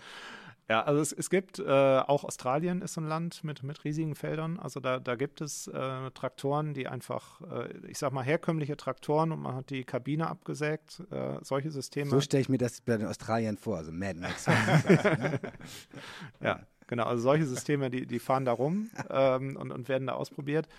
Ähm, Entschuldigung. Aber ich habe ja. gerade vorgestellt, dass da so ein Känguru drin sitzt, mit so einem Mad Max-mäßigen Mähdrescher, der autonom übers Feld pflügt. So. Ja. Das, aber das heißt, also das wird ausprobiert, aber auch so at scale tatsächlich? Oder, oder also gibt es irgendwo ja. tatsächlich schon, wo oder in welchem Land, welches Land äh, setzt am meisten schon Agrarrobotik ein, tatsächlich? In, in der Praxis so. Ja. Drohnen, äh, autonome Mähdrescher und so weiter. Ich habe ich hab auch so Berichte gesehen über, ich glaube, es war irgendwo in Asien, ich weiß nicht mehr, ob es China war, man denkt dann immer, es ist China, Genau, wo dann irgendwie die mit dem Drohnen schon automatisiert übers Feld fliegen immer und genau, also und dies und das. Und die, die, Frage ist schwer zu beantworten, weil es ein, ein, fließendes, ein fließender Übergang zwischen ja. Automatisierung zu Robotik ist. Also ja. wenn wir Robotik verstehen als wirklich das komplett autonome System und ich kann das aufs Feld schicken und das macht schon, das wird man weltweit so noch nicht sehen. Ähm, aber äh, wenn man sagt, äh, wir, wir interpretieren äh, hochautomatisierte Systeme, also den, den Traktor, den wir aufs Feld schicken können und sagen können, hier zieh mal da deine Bahn und äh, melde dich, äh, wenn du fertig bist. Sowas gibt es. Also das, das wird in den USA, in Australien, halt überall da, wo man wirklich Riesenflächen hat und wo es sich lohnt, äh, da wird das eingesetzt. Ja, okay. Und von der Rechtsgebung her wird halt gesagt, dass Japan relativ weit vorne ist, ah. äh, was äh, Rechtsgebung für, für autonome Systeme angeht. Bin ich aber auch im Detail nicht drin. Man würde jetzt immer so äh, vorteilsbehaftet denken, die haben gar nicht so viel Agrarfläche, weil es sind so viele Menschen aus so einem kleinen Raum, da haben die wahrscheinlich gar nicht so große Felder, wo du mal sechs Stunden geradeaus mit einem Meter, aber wahrscheinlich haben sie es, ne? Also es ist nur unsere europäische Ignoranz, der wir dem begegnen. Ja, aber interessant, weil tatsächlich, ich hätte jetzt tatsächlich gedacht, man müsste doch eigentlich schon viel weiter sein. Man würde ja, also zum Beispiel in den, ich bin mir die, über die Rechts, lustigerweise, wir sitzen in Deutschland, ich bin mir über die Rechtslage in Deutschland nicht so ganz sicher, wie das jetzt wäre, wenn ich ein Feld besäße, ja, mhm. es gehört mir. Und dann kann ich ja sagen, es ist mein privater Grund und Boden, da darf ich ja fahren und machen und tun, was ich will. Hoffentlich, weiß ich nicht. In den USA ist es, glaube ich, so. Ne? Wenn das deine Farm ist, da, dann kaufst du dir so eine Jetson-Drohne, setzt dich da rein ne, und kannst dann selber mit deiner Jetson-Drohne übers Feld ich glaube, das, das kann im Tiefflug so Star Wars-mäßig fliegen, während unten dein selbstgebauter autonomer Trecker versucht, den Mais zu häckseln. also wir sind jetzt bei, bei gefährlichem Halbwissen, aber ich weiß ja. ein bisschen aus dem Das ist unsere äh, Spezialität. Äh, äh, genau, äh, von, von auch von der ähm, Problematik mit Überwachungskameras, ähm, auch ähm, ja, jetzt eben auch von, vom DFKI oder sonst wo, wo man halt diese Kameras anbringt. Und ich denke, das gilt auch für Drohnen. Ähm, du musst halt eigentlich sicherstellen, glaube ich, in Deutschland, dass der öffentliche Raum nicht mit überwacht wird. Und das ist natürlich wahrscheinlich fast, also auf jeden Fall schwierig. Ne? Also du darfst zwar drüber fliegen, aber äh, die Straße dahinter darf dann nicht mehr zu sehen sein. Ja, aber dürfte so. ich zum Beispiel, jetzt gibt's ja, haben sie gerade diese Jetson-Einmann-Drohne rausgebracht, ne? Habt ihr ja. gesehen? wo ja. man sich reinsetzen kann und dann kann man irgendwie 20 Minuten fliegen oder so. Ne? So, so und jetzt äh, halt aber natürlich ohne Zulassung oder irgendwas. Ist das, das heißt, eine Drohne? Ja. Also so von der Flug, ein, so weiß nicht, Quadcopter, Transportdrohne. Ja. Whatever. Mhm. Ähm, genau, so, und jetzt ist die Frage, ne, ist ja auch gar nicht so teuer, so ein Ding. Julian, ne? Horche auf, Thema Marketing, irgendwie 70.000, 80.000 oder so, ne? Und dann heißt, brauchst du auch keinen Flugschein, weil das, das Ding hat eh keine Zulassung. Das darfst auch nur da fliegen, wo auf deinem privaten Grund und Boden und wahrscheinlich, also in den USA auf deinem privaten Grund, wahrscheinlich auch mit Höhenbeschränkungen und so weiter. Aber ich glaube, du willst auch gar nicht so hochfliegen mit dem Ding. Genau, aber dann fragt man sich halt, ja, also ne, der Übergang ist ja dann fließend, ob ich da jetzt selber drin sitze oder nicht, ähm, mhm. oder, oder das ein autonomes System ist, dem ich irgendwie quasi rechtssicher vorgeben kann, du bleibst hier in diesem Bereich und ne, die Kameras bleiben auch da immer runter und ich bleibe hier nur bei meinem Feld. Und also ist diese, sind die rechtlichen Rahmenbedingungen potenziell bei uns schwieriger als bei anderen. Ich glaube, darauf läuft es, läuft es hinaus. Genau. Hast du das Gefühl, dass das so ist? Oder? Ja, auf jeden Schon. Fall. Also bei, bei, uns müssen wir sicherstellen, dass keine Menschen auf das Feld laufen können. Also ja. es, es, reicht nicht aus, dass wir sagen, das ist mein Feld und äh, da darf ich jetzt mit meiner Maschine fahren, sondern ich müsste auch den, den Wanderer, der mein Feld als Abkürzung nimmt mhm. und wenn der dann trotzdem von meinem Roboter überfahren wird, wäre ich trotzdem schuld, auch wenn er über mein Feld gelaufen ist. Und wenn ich, wenn ich das dann mache, ist das dann, also gut, ich könnte, jetzt könnten wir die Felder einzäunen und noch Stacheldraht drumherum. Das wäre so ein bisschen wahrscheinlich für den Erntevorgang an sich so ein bisschen wenig praktikabel, aber können ein bisschen äh, Puffer schaffen. Dann gibt es wahrscheinlich aber den Punkt, ist das, wie ist das für die Tiere? Die wollen vielleicht auch durchs Feld schleichen ja. oder so. Dann genau. können sie nicht mehr, ist auch doof. Und Andererseits sind da keine Rehe im Feld sitzen, dann kann ich die auch nicht übermähen mit dem Mähdrescher. Hat auch wiederum einen Vorteil, aber ja. dann ist das wahrscheinlich irgendwann nur noch so ein klinisches. Genau. Nee, an diese Lösung äh, umzäuntes Feld, da glaube ich nicht dran. Ne? Nee. Also aus verschiedensten Perspektiven ist das nicht das, äh, wo es hinlaufen sollte. Ähm, Kann ein unsichtbarer Zaun sein. Quasi. Ich glaube auch, dass du es äh, wahrscheinlich nie schaffen wirst, wirklich sicherzustellen, dass dann nicht wirklich noch irgendwo ein Tier oder ein Kaninchen oder sonst irgendwas durchgelaufen ist. Lass das geil. Ich, sorry, ich werde das auch gerade nicht los in meinem Kopf, weil das ist auch so ein. Das ist halt was im Mais, was du nicht haben willst. Genau, so, so ein Anwendungsgebiet von, von KI, wo auch die, die Tierschützer sagen: guck mal, da so und so viele Rehe werden jedes Jahr übergemetzelt, ne, weil ja. halt da der Mensch, der wir, wir vorhin gelernt haben, sitzt in seinem Mähdrescher und muss ja auch in das Hindernis einfahren. Er sieht es mhm. ja nicht. Und dann gibt es wahrscheinlich irgendwelche wärmebildbasierten Kamerageschichten, die vielleicht auch KI-basiert dann eben äh, helfen könnten zu erkennen, Achtung, da vorne sitzt ein Rehkitz mit seiner Mama und hat große Angst und versteckt sich, bewegt sich nicht mehr, aber deswegen solltest du jetzt besser mal anhalten. Äh, habt ihr sowas auch schon mal gemacht? Rehkitze gerettet? Leider noch nicht. Nee, aber wir haben, wir waren da dicht mit dran. Ne? Also ja. die, die Firmen, äh, also Klaas hat ein Projekt laufen oder laufen gehabt. Ja. Ich glaube, sie haben jetzt auch noch mal eins wo sie sich damit beschäftigen. Ähm, genau. Über, über verschiedene Kameras. Also ja. ähm, also eigentlich ist es ja lösbar, ne? würde man denken. Ja, normalerweise. Wobei so äh, irgendwie ein Rehkitz rein in, in der Thermokamera ist natürlich auch schwierig. Auch schwierig also. ähm, so, genau. Und äh, Wassergehalt und RGB-Kameras. Aber wenn man das vernünftig kombiniert, dann, dann kriegt man das auch hin. sollte man denken, ne? Na gut, okay. Rehkitz in der Thermokamera ist schwierig, okay. Ich, glaube, müssen wir nicht vertiefen, aber ist, ich glaube, es ist äh, immer so ein Beispiel, wenn man äh, ne, über, über gerade automatisiertes Häckseln von hm. Maisfeldern und so weiter spricht, dann, oh mein Gott, ne? Ja. Äh, wenn die Maschine, die nagelt da dann einfach drüber, während der Bauer, der könnte vielleicht noch sehen, oh, da äh, sprang ein Reh behende in meinen Weg. Und genau, könnte, genau, aber könnte versucht sein anzuhalten, je nachdem, wie er drauf ist. Aber das zeigt einfach auch wieder, Rechtsrahmen passt noch nicht ganz. Ja. Ne? Also autonome Intralogistik, da haben wir einfach die, weiß nicht, die, die Produktionshalle, dann gibt es den Zaun und dann gibt es solche Regeln wie, es darf nur geschultes Personal äh, in diese Halle rein, die, die weiß, da fahren autonome Intralogistiksysteme rum und deshalb dürfen die so und so schnell fahren und sowas. Und äh, solche Regelungen sind natürlich aufs Feld überhaupt nicht anwendbar. Ist, ist das denn eigentlich überhaupt, also wie sieht eigentlich überhaupt die Landwirtschaft der Zukunft aus? Wir versuchen ja jetzt gerade quasi dann Roboter zu bauen, die das tun, was jetzt die Menschen tun und wie wir das mhm. jetzt alles gemacht haben. Man könnte sich ja auch eine Welt vorstellen, in der wir quasi eine Landwirtschaft äh, aufsetzen, die ähm, viel einfacher für Maschinen zu verstehen und zu bearbeiten ist, ähm, wenn ich jetzt mal vergleichen würde, so ein Hochregallager, da gibt es jetzt dann auch so Bestrebungen, dass dann Roboter autonom auch an den Regalen hochfahren können und sich überall Sachen holen können. Muss halt dann alles so, ne, ein, ein altes Lager kannst du nicht, geht das nicht so. Aber eins, was speziell dafür gebaut ist, da geht das. Da könnte man sich ja auch, man spricht ja auch von Vertical Farming jetzt und so, ne, und quasi, ähm, ja, sind das auch Themen, mit denen ihr euch irgendwie beschäftigt? Also wie könnte man eigentlich tatsächlich auch ähm, das Anbauen von Pflanzen, vielleicht auch von Tieren, aber ich Pflanzen, lassen Sie mal bei den Pflanzen bleiben, das ist einfacher, ja. ähm, äh, so gestalten. Wobei, also ne, synthetisches Fleisch finde ich auch sehr interessant, aber können wir gleich auch noch mal sprechen, ob es da Berührungspunkte vielleicht auch gab. Genau, aber gibt es auch Visionen und Konzepte, wie die Landwirtschaft zukünftig gestaltet sein könnte, sodass sie dann auch gegebenenfalls eben voll automatisiert abläuft. Wie so halt so ein Vertical Algenfarming, keine Ahnung. Ey.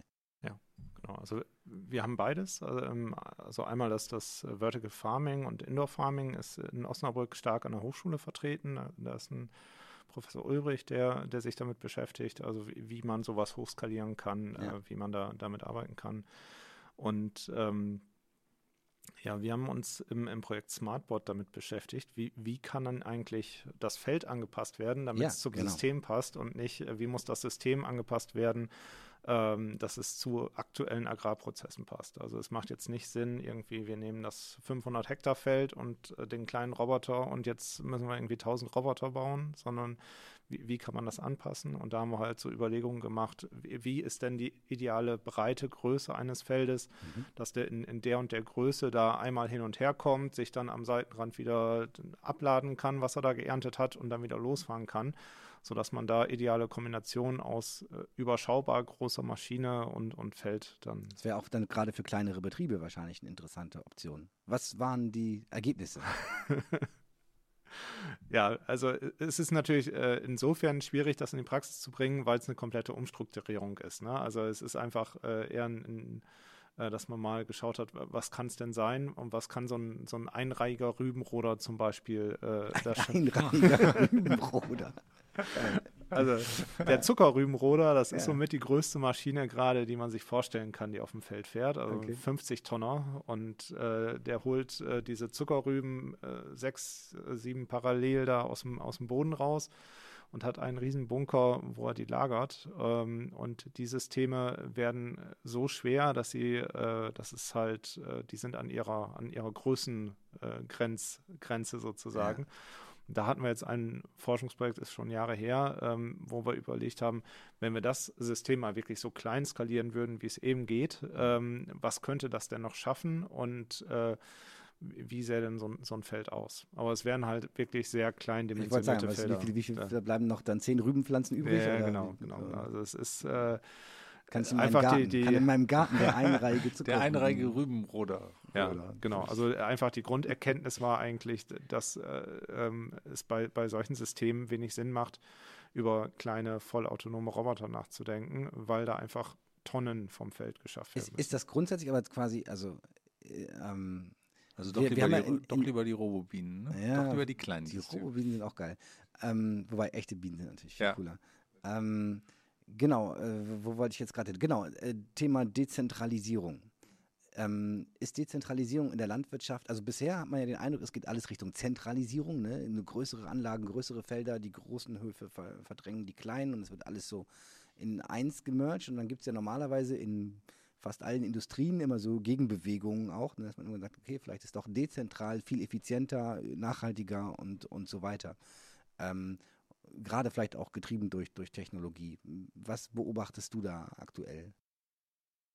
Ja, ähm, maximal Ansätze würde ich sagen. Also äh, Dezentralisierung, da gibt es halt über, ähm, über Digitalisierung eigentlich die Möglichkeit, lokale Vermarktung äh, und solche Geschichten mhm. äh, anzugehen. Auch spannend, ja. Ja, aber ähm, ansonsten äh, ist, ist, allgemein in der Landwirtschaft leider der traurige Trend der Zentralisierung. Also es gibt ein extremes Höfesterben, wo, wo eher die kleineren Betriebe nicht mehr in der Lage sind, äh, gewinnbringend zu, zu arbeiten und mhm. äh, es ähm, ja immer weniger, aber dafür größere Industriehöfe sozusagen gibt. Ja, ich glaube, äh, gerade das Thema Eigen-Selbstvermarktung, Direktvermarktung könnte ich mir vorstellen, dass es tatsächlich auch ein, ein Hebel ist äh, für kleinere Höfe, weil sie halt dann äh, ne, die ganzen Zwischenhändler äh, ausschalten können aus der Lieferkette, viel höhere Preise realisieren können. Der Aufwand ist heutzutage ja minimal. Und das Haupt, also zum Beispiel, ne, wir versuchen immer irgendwie ja, nicht nur Biofleisch, sondern gutes Fleisch für unsere Kinder, auch in unsere Familie irgendwie zu besorgen. Die dürfen natürlich alle Fleisch essen, nur weil ich jetzt kein Fleisch esse. Ne? Das heißt, das Lieblingsgericht von meiner ältesten Tochter ist Fleisch. Ähm, genau. Und Einfach was, so. Das Liebling. ja, tatsächlich was am besten. Am liebsten? Am best, ja, genau, tatsächlich ja. ist das okay. so. Oh, Beilagen, brauche ich nicht. Ähm, Fleisch. Ist auch egal was. Genau, so und jetzt, nö, tatsächlich, nö, das nicht, aber inzwischen, also ohne dass wir das aufoktroyiert hätten, will sie jetzt gerne auch, dass das irgendwie irgendwo herkommt, wo es den Tieren gut ging. Und das ist gar nicht so leicht, jetzt mal irgendwo, also ja, nur weil da Bio draufsteht im Supermarkt, ne, das heißt ja noch lange nichts irgendwie. Also es ist schon mal besser, aber äh, heißt noch lange nichts man würde halt gerne wissen, wo genau kommt es denn her und wurde es auch vor Ort geschlachtet, zerlegt und so weiter. Und dann bei den viel, also bei den Höfen, die sowas machen, ist dann oft so, da kannst du dann eine Rinderhälfte kaufen. Ich habe so ein großes Kühlfach habe ich nicht. Ne? Aber es ist halt, ich, und es gibt ja schon so ein paar, die man mal gesehen hat, die so anfangen auch so, das also für so Normalverbraucher irgendwie anzubieten. Also ich habe den Eindruck, dass das gerade ein Trend ist, der so ein bisschen im Kommen ist dass ähm, Höfe mehr verstehen, dass sie tatsächlich äh, mit quasi ähm, Wocheneinkaufsgerechten Portionen äh, äh, quasi tatsächlich dann auch noch Preisaufschläge machen können, die sie sich gar nicht vorstellen können eigentlich. Weil dann so Idioten wie wir sind ja auch dann bereit dafür, irgendwie astronomische Preise zu bezahlen, wenn wir dann das Gefühl haben, dass es äh, irgendwie äh, geht alles mit rechten Dingen zu und die Tiere haben es gut gehabt und äh, das ist ein schöner Hof und so, ne? Und ähm, genau, die, die Frage ist, ist am Ende führt es nicht dann doch dazu, dass die großen, effizienten Betriebe das einfach auch machen, quasi, mehr oder weniger, aber ja. Ähm, die Frage ist aber eben auch, daher kamen wir ja, wie kamen wir das mit Technologie und Robotern und so weiter unterstützen, aber ich, wenn ich dich jetzt richtig verstanden habe, ist im Prinzip, ja, also ich, man könnte sich wahrscheinlich vorstellen, dass irgendwann in der Zukunft es Farming-Konzepte gibt oder auch Hofkonzepte, die auf Basis von, weiß ich nicht, halt angepassten äh, ähm, Arbeitssituationen einen viel höheren Grad der Automatisierung erlauben, sodass du auch als einzelner Landwirt, als einzelne Landwirtin äh, quasi da einen relativ hohen Output erzeugen kannst, auf ökologische, nachhaltige Art und Weise und das dann direkt auch quasi irgendwie vermarkten kannst. Aber wahrscheinlich hast du dann doch erstmal ein relativ hohes Anfangsinvest. Aber der geht ja dann mit der Zeit immer runter. Keine genau. Ahnung. Also KI hat einfach das Potenzial, auf allen, allen Säulen irgendwie zu wirken. Ne? Also ja. dass selbst ein, ein, ein Mannbetrieb, ein Fraubetrieb äh, da in der Lage ist, eine gewisse Grundumsatz zu erzeugen, äh, weil man über Assistenzsysteme ähm, eine gewisse Masse an Feld bewirtschaften kann oder Tiere bewirtschaften kann. Ähm, das hat ein Potenzial, aber es ist kein Automatismus, der einfach dazu führt, dass, äh, dass das Höfesterben aufhört. Und äh, also das, das darf man auf keinen Fall so verkaufen, dass man sagt, so KI, Robotik, äh, wenn wir das nur genug entwickeln, dann äh, gibt es bald nur noch den idyllischen kleinen Bauernhof, wie wir uns den alle wünschen, mit dem Ein-Mann-Betrieb ähm, sondern das ist ein Prozess, der auf allen Ebenen äh, politisch, rechtlich, technologisch begleitet werden muss, äh, dass man das in die Richtung lenkt. Ja, wahrscheinlich auch äh, kulturell, ne? Also wenn man sich das auch anguckt, dann ist es wahrscheinlich ja auch nicht so einfach ein, äh, also je nachdem, oder es ist sehr individuell überhaupt äh, dann auch äh, Landwirte davon zu überzeugen, vielleicht dann auch ihre Höfe zu ändern, ihre Felderstrukturen zu ändern, um eben zum Beispiel eine robotische Bewir äh, Bewirtschaftung hinzubekommen und so. Also ich denke, ich vermute mal, dass man da auch viel kommunizieren muss und ähm, ich meine, in den großen Betrieben kannst du es, wenn es gewollt ist, wahrscheinlich leichter einführen. Dann ist es halt von oben und dann ist es über große Flächen. Aber wenn du das äh, in die kleinen Höfe bringen willst, dann musst du wahrscheinlich wirklich viel mit den Leuten reden und denen versuchen, was aufzuzeigen, wie ihr Job vielleicht besser wird und das Leben vielleicht besser wird und ja, warum sie. Das kostet alles Geld. Ja. Jetzt kriegen wir eine neue Bundesregierung, die ja auch äh, zumindest den Anspruch hat, sich ein bisschen nachhaltiger, ökologischer aufzustellen. Was wären aus deiner Sicht die wichtigsten Punkte, die angegangen werden müssten, um diese Themen voranzubringen? Hm. Also das eine, was, was, ich mir wünschen würde, sind, dass die ganzen staatlichen Daten, die einfach da sind, dass man die ähm, erschließt ähm, für, für KI-Entwicklung, für, für Robotikentwicklung. Also es gibt ja einfach ganz viele Geodaten zum Beispiel oder Daten über Wasserschutzgebiete und, und was nicht alles, was, was in staatlicher Hand ist, äh, was es da gibt. Das ist ein Prozess, der ist schon gestartet, dass man dort eine Datenplattform schafft, äh, wo äh, Farmmanagementsysteme, aber auch wir Entwickler darauf zugreifen können und uns die passenden Daten dort abholen können, um Sachen zu entwickeln.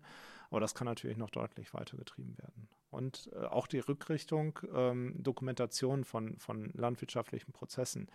Aktuell muss ein Landwirt acht bis zehn verschiedene Programme auf seinem Rechner haben, um unterschiedlichen Dokumentationspflichten nachzukommen. Und das ist natürlich eigentlich auch nicht mehr zeitgemäß. Also theoretisch könnte man direkt von der Maschine bis Dokumentation äh, dann äh, im, im, im, öffentlichen Sektor, da könnte man eine einheitliche Digitalisierungskette äh, aufbauen ähm, und äh, dem Land wird da ganz, ganz viel Arbeit ersparen. Ne? Also das wäre ist eher Digitalisierung als KI und Robotik, mhm. aber das würde sozusagen das, äh, die, die drängendsten Probleme, würde ich äh, sagen, erstmal dort beheben und wäre eine gute Vorbereitungsmaßnahme, um dann darauf aufbauend äh, KI und Robotik entwickeln zu können. Und wenn man Richtung Robotik geht, äh, ist natürlich auch wieder, wieder Thema Rechtsrahmen. Ne? Also dass man erstmal Spielwiesen ähm, irgendwo in Deutschland aufzieht, äh, wo man sagt, hier, äh, da könnt ihr unter äh, Laborbedingungen im Freien mal Agrarrobotik zum Anfassen. Das gibt es nicht? Also es gibt Experimentierfelder, da sind ja. wir auch ähm, aktiv vom Landwirtschaftsministerium äh, gefördert.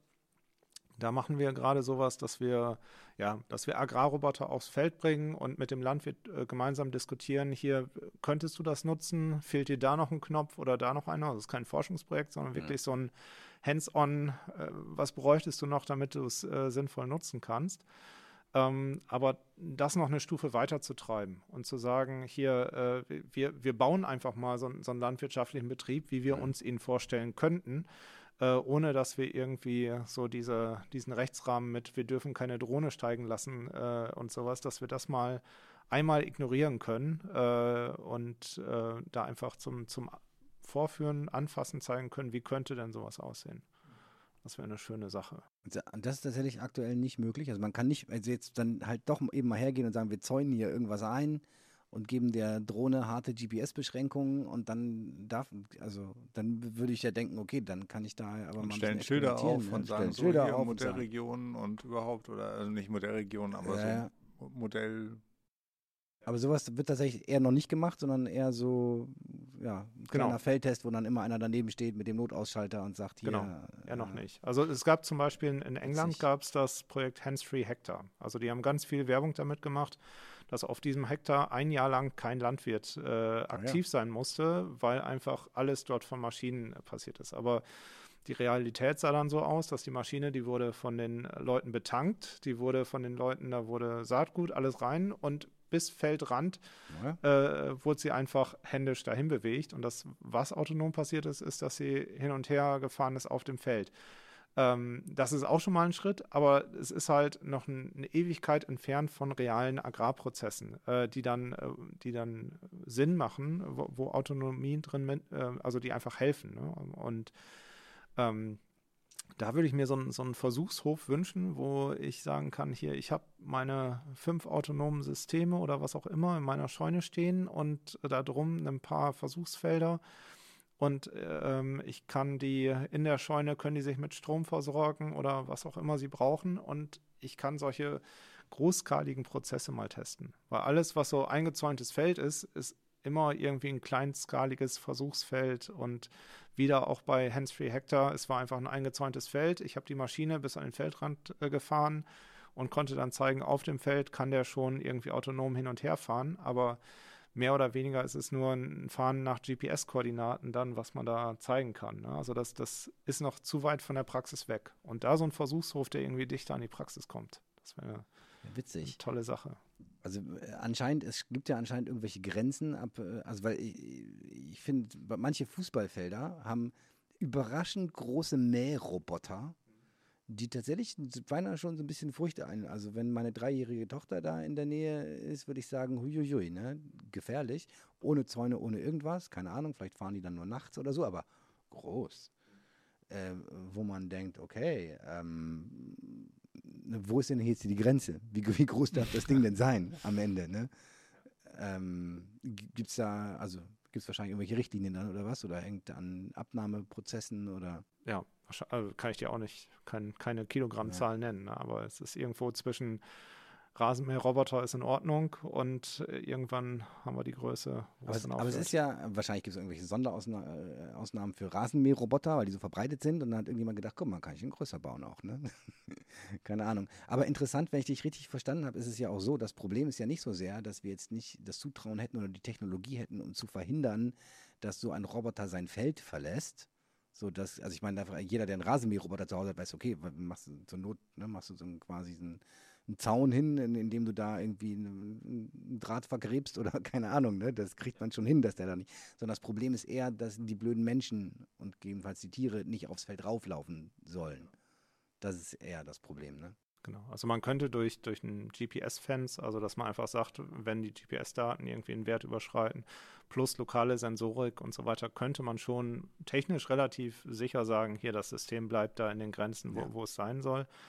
Ähm, aber auch das, äh, ja, also da, damit können wir nicht sagen, es, es gibt keine Kollision zwischen Mensch, Tier und dieser Maschine. Und das ist mhm. das, was gerade noch Probleme macht. Und das andere ist, ähm, wir haben dann immer einen sehr isolierten Use Case. Wenn wir sagen, wir machen dann einen Zaun drumherum und wir probieren mal aus, dann ist das immer viel zu weit weg vom Arbeitsalltag eines Landwirts jetzt, ähm, weil also sobald ich glaube, der einen Zaun um ein Feld sieht, da gehen dann alle Alarmglocken an, dass die da ja nur Quatsch machen. Ähm, naja. Und äh, aber das Lustige ist ja, um so ein normales Maisfeld steht ja auch kein Zaun und da kommt auch der Mähdrescher dann angefahren ne? und häckselt sich da durch. Ob ich da jetzt gerade dachte, ich spiele mal Labyrinth im Maisfeld oder so, ne, das ist dem ja auch egal hinterher. Ja, aber das ist halt, da, Das ist da das sitzt der gleich- Mensch drin. ich Da wollte sagen, ist das ein ist das klares Rechte kann. Wie beim autonomen Fahren. Ne? Ja. Wir Menschen lassen uns lieber von Menschen überfahren, nicht so gern von Maschinen. Ne? Ja, wir haben einen rechtlichen Rahmen an der Stelle. Ich glaube, das ist schon auch das, ja. Ja gut, aber fürs autonome Fahren mit Autos gibt es jetzt ja dann quasi einen rechtlichen Rahmen. An Deutschland eines der ersten Länder überhaupt, wo dann in ausgewiesenen Zonen ab nächstes Jahr oder so, nächstes, übernächstes Jahr, ähm, äh, dürfen äh, zugelassene Fahrzeuge dann quasi in bestimmten Bereichen autonom fahren.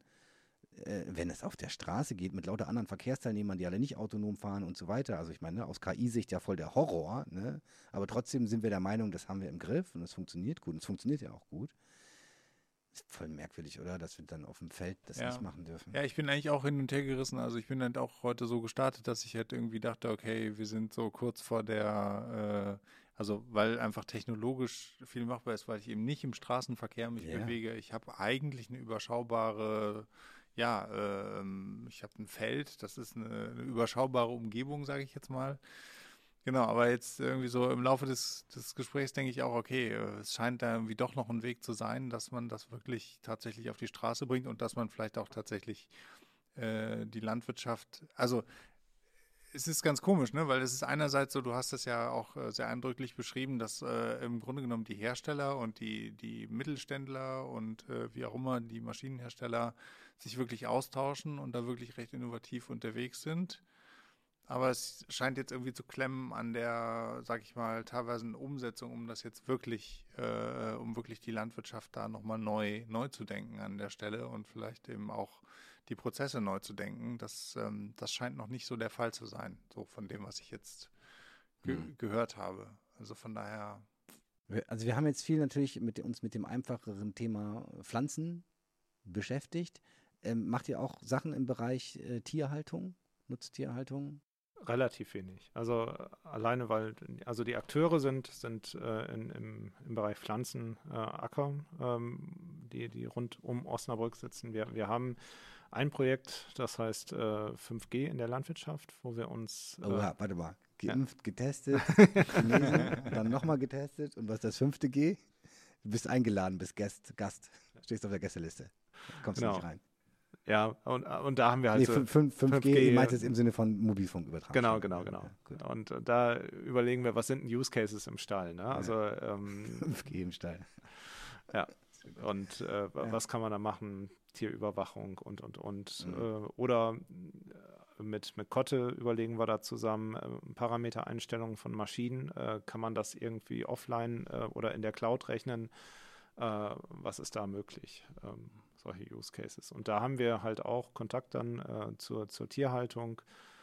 Ähm, da geht es dann auch eigentlich recht breit, alle, alle Themen der KI, ein bisschen Sprachverstehen, also dass man, wenn man da irgendein Veterinärmediziner geht durch, äh, durch den Stall, braucht eigentlich die Hände frei, kann nicht irgendwie auf dem Tablet da agieren, der, der muss ähm, dann mit Sprachverstehen sagen, hier, äh, das und, ein Tier hat das und das oder es braucht ein Navigationssystem für die, weil so ein Stall mit äh, 1500 Kühen und jetzt willst du genau die eine Kuh finden, weil die irgendwas hat. Ähm, auch da äh, kommt ganz viel KI und ganz viel Potenzial für KI mit rein, ja. Ja, also ich, ich ganz persönlich, äh, ich glaube, Massentierhaltung ist ein Modell, was sich irgendwann hoffentlich überlebt haben wird.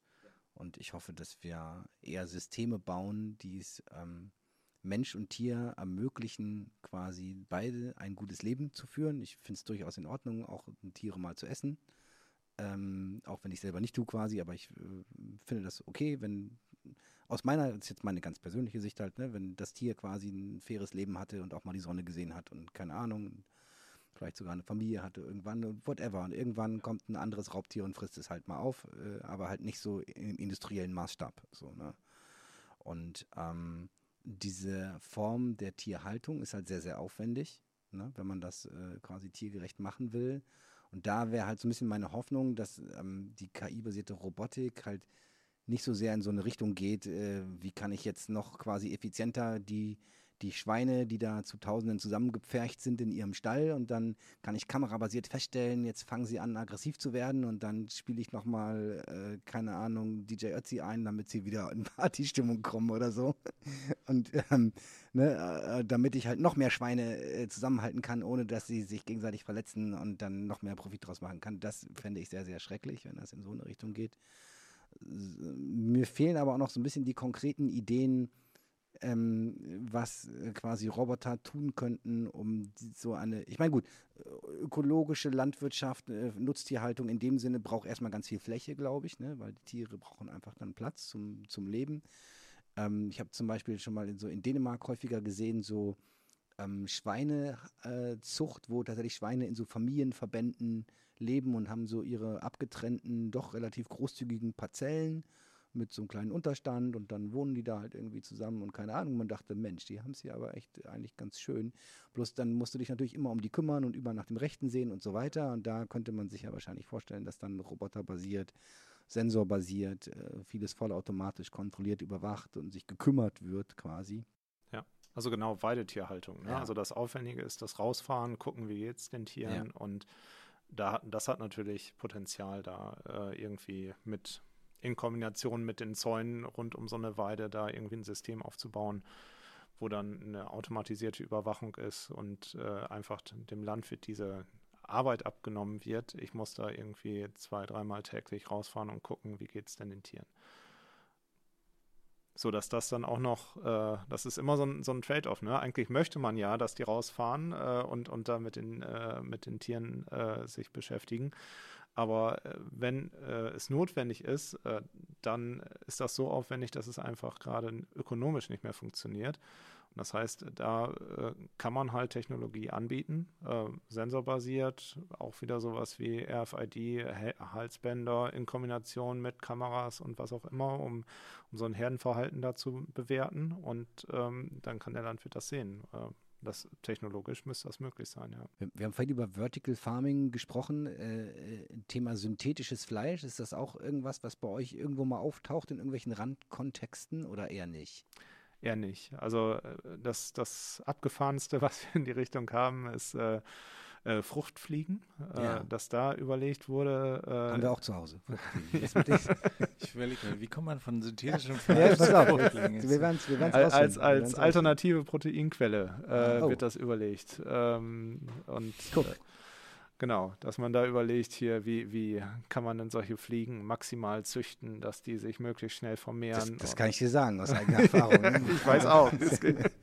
da ist einfach eine Packung Weintrauben einfach ja. eine Zeit lang stehen lassen. Schon ja. ist die Massentierhaltung in der Küche. Ja, das ist äh, ja krass. Das funktioniert relativ zuverlässig.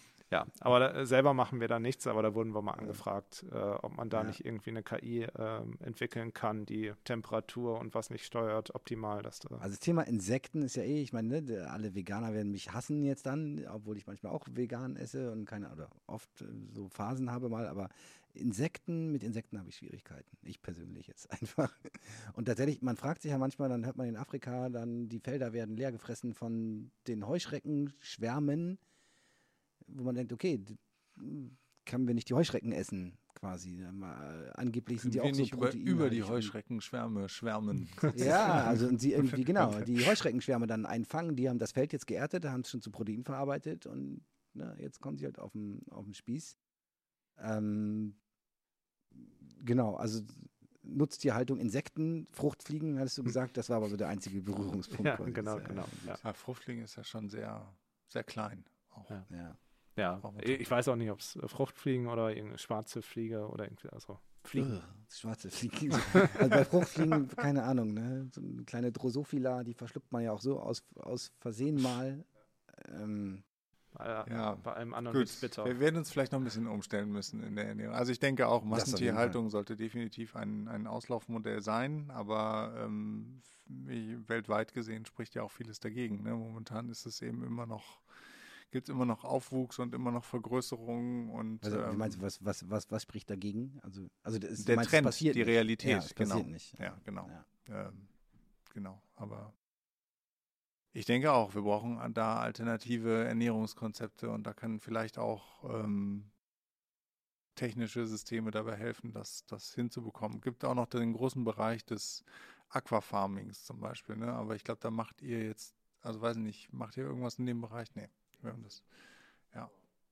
Also ich meine jetzt nicht unbedingt die, die Lachse, die im, äh, die auch. Ich Äh, würde die, sagen, das ist auch schwierig, ne? das ist auch schwierig, aber es gibt ja auch teilweise ähm, auch in Asien viel so äh, Algenfarmen sozusagen, wo versucht wird, auf pflanzlicher Basis neue Nahrungsquellen da zu erschließen. Sowas, denke ich, dürfte auch recht wichtig werden in, in Zukunft. Spannend. Ja, auf jeden Fall. Also wir haben gelernt, äh, die, die Hersteller sind da, reden viel miteinander. Ihr habt ein recht großes Netzwerk. Ihr seid das Europäische Zentrum für äh, Landwirtschaftstechnologie oder Sa sa sag das Wort nochmal. das Agrotech Agrotech Valley. Ja, das, Yeah. Und zwar das genau. Internationale. das Internationale Ja. sogar. War mir so auch nicht klar, dass das Nee. da so ist. Also von daher, jeder, der, der sich dafür interessiert, sollte mal nach Osnabrück kommen und sich das mal angucken. Das war auf jeden Fall wirklich sehr, sehr spannend. Ich bin sehr gespannt, wie wir uns ähm, in unserer Ernährung alle weiter da auch vielleicht anpassen und umstellen werden und was es da Bewusster verhalten. Bewusster verhalten, Genau. genau.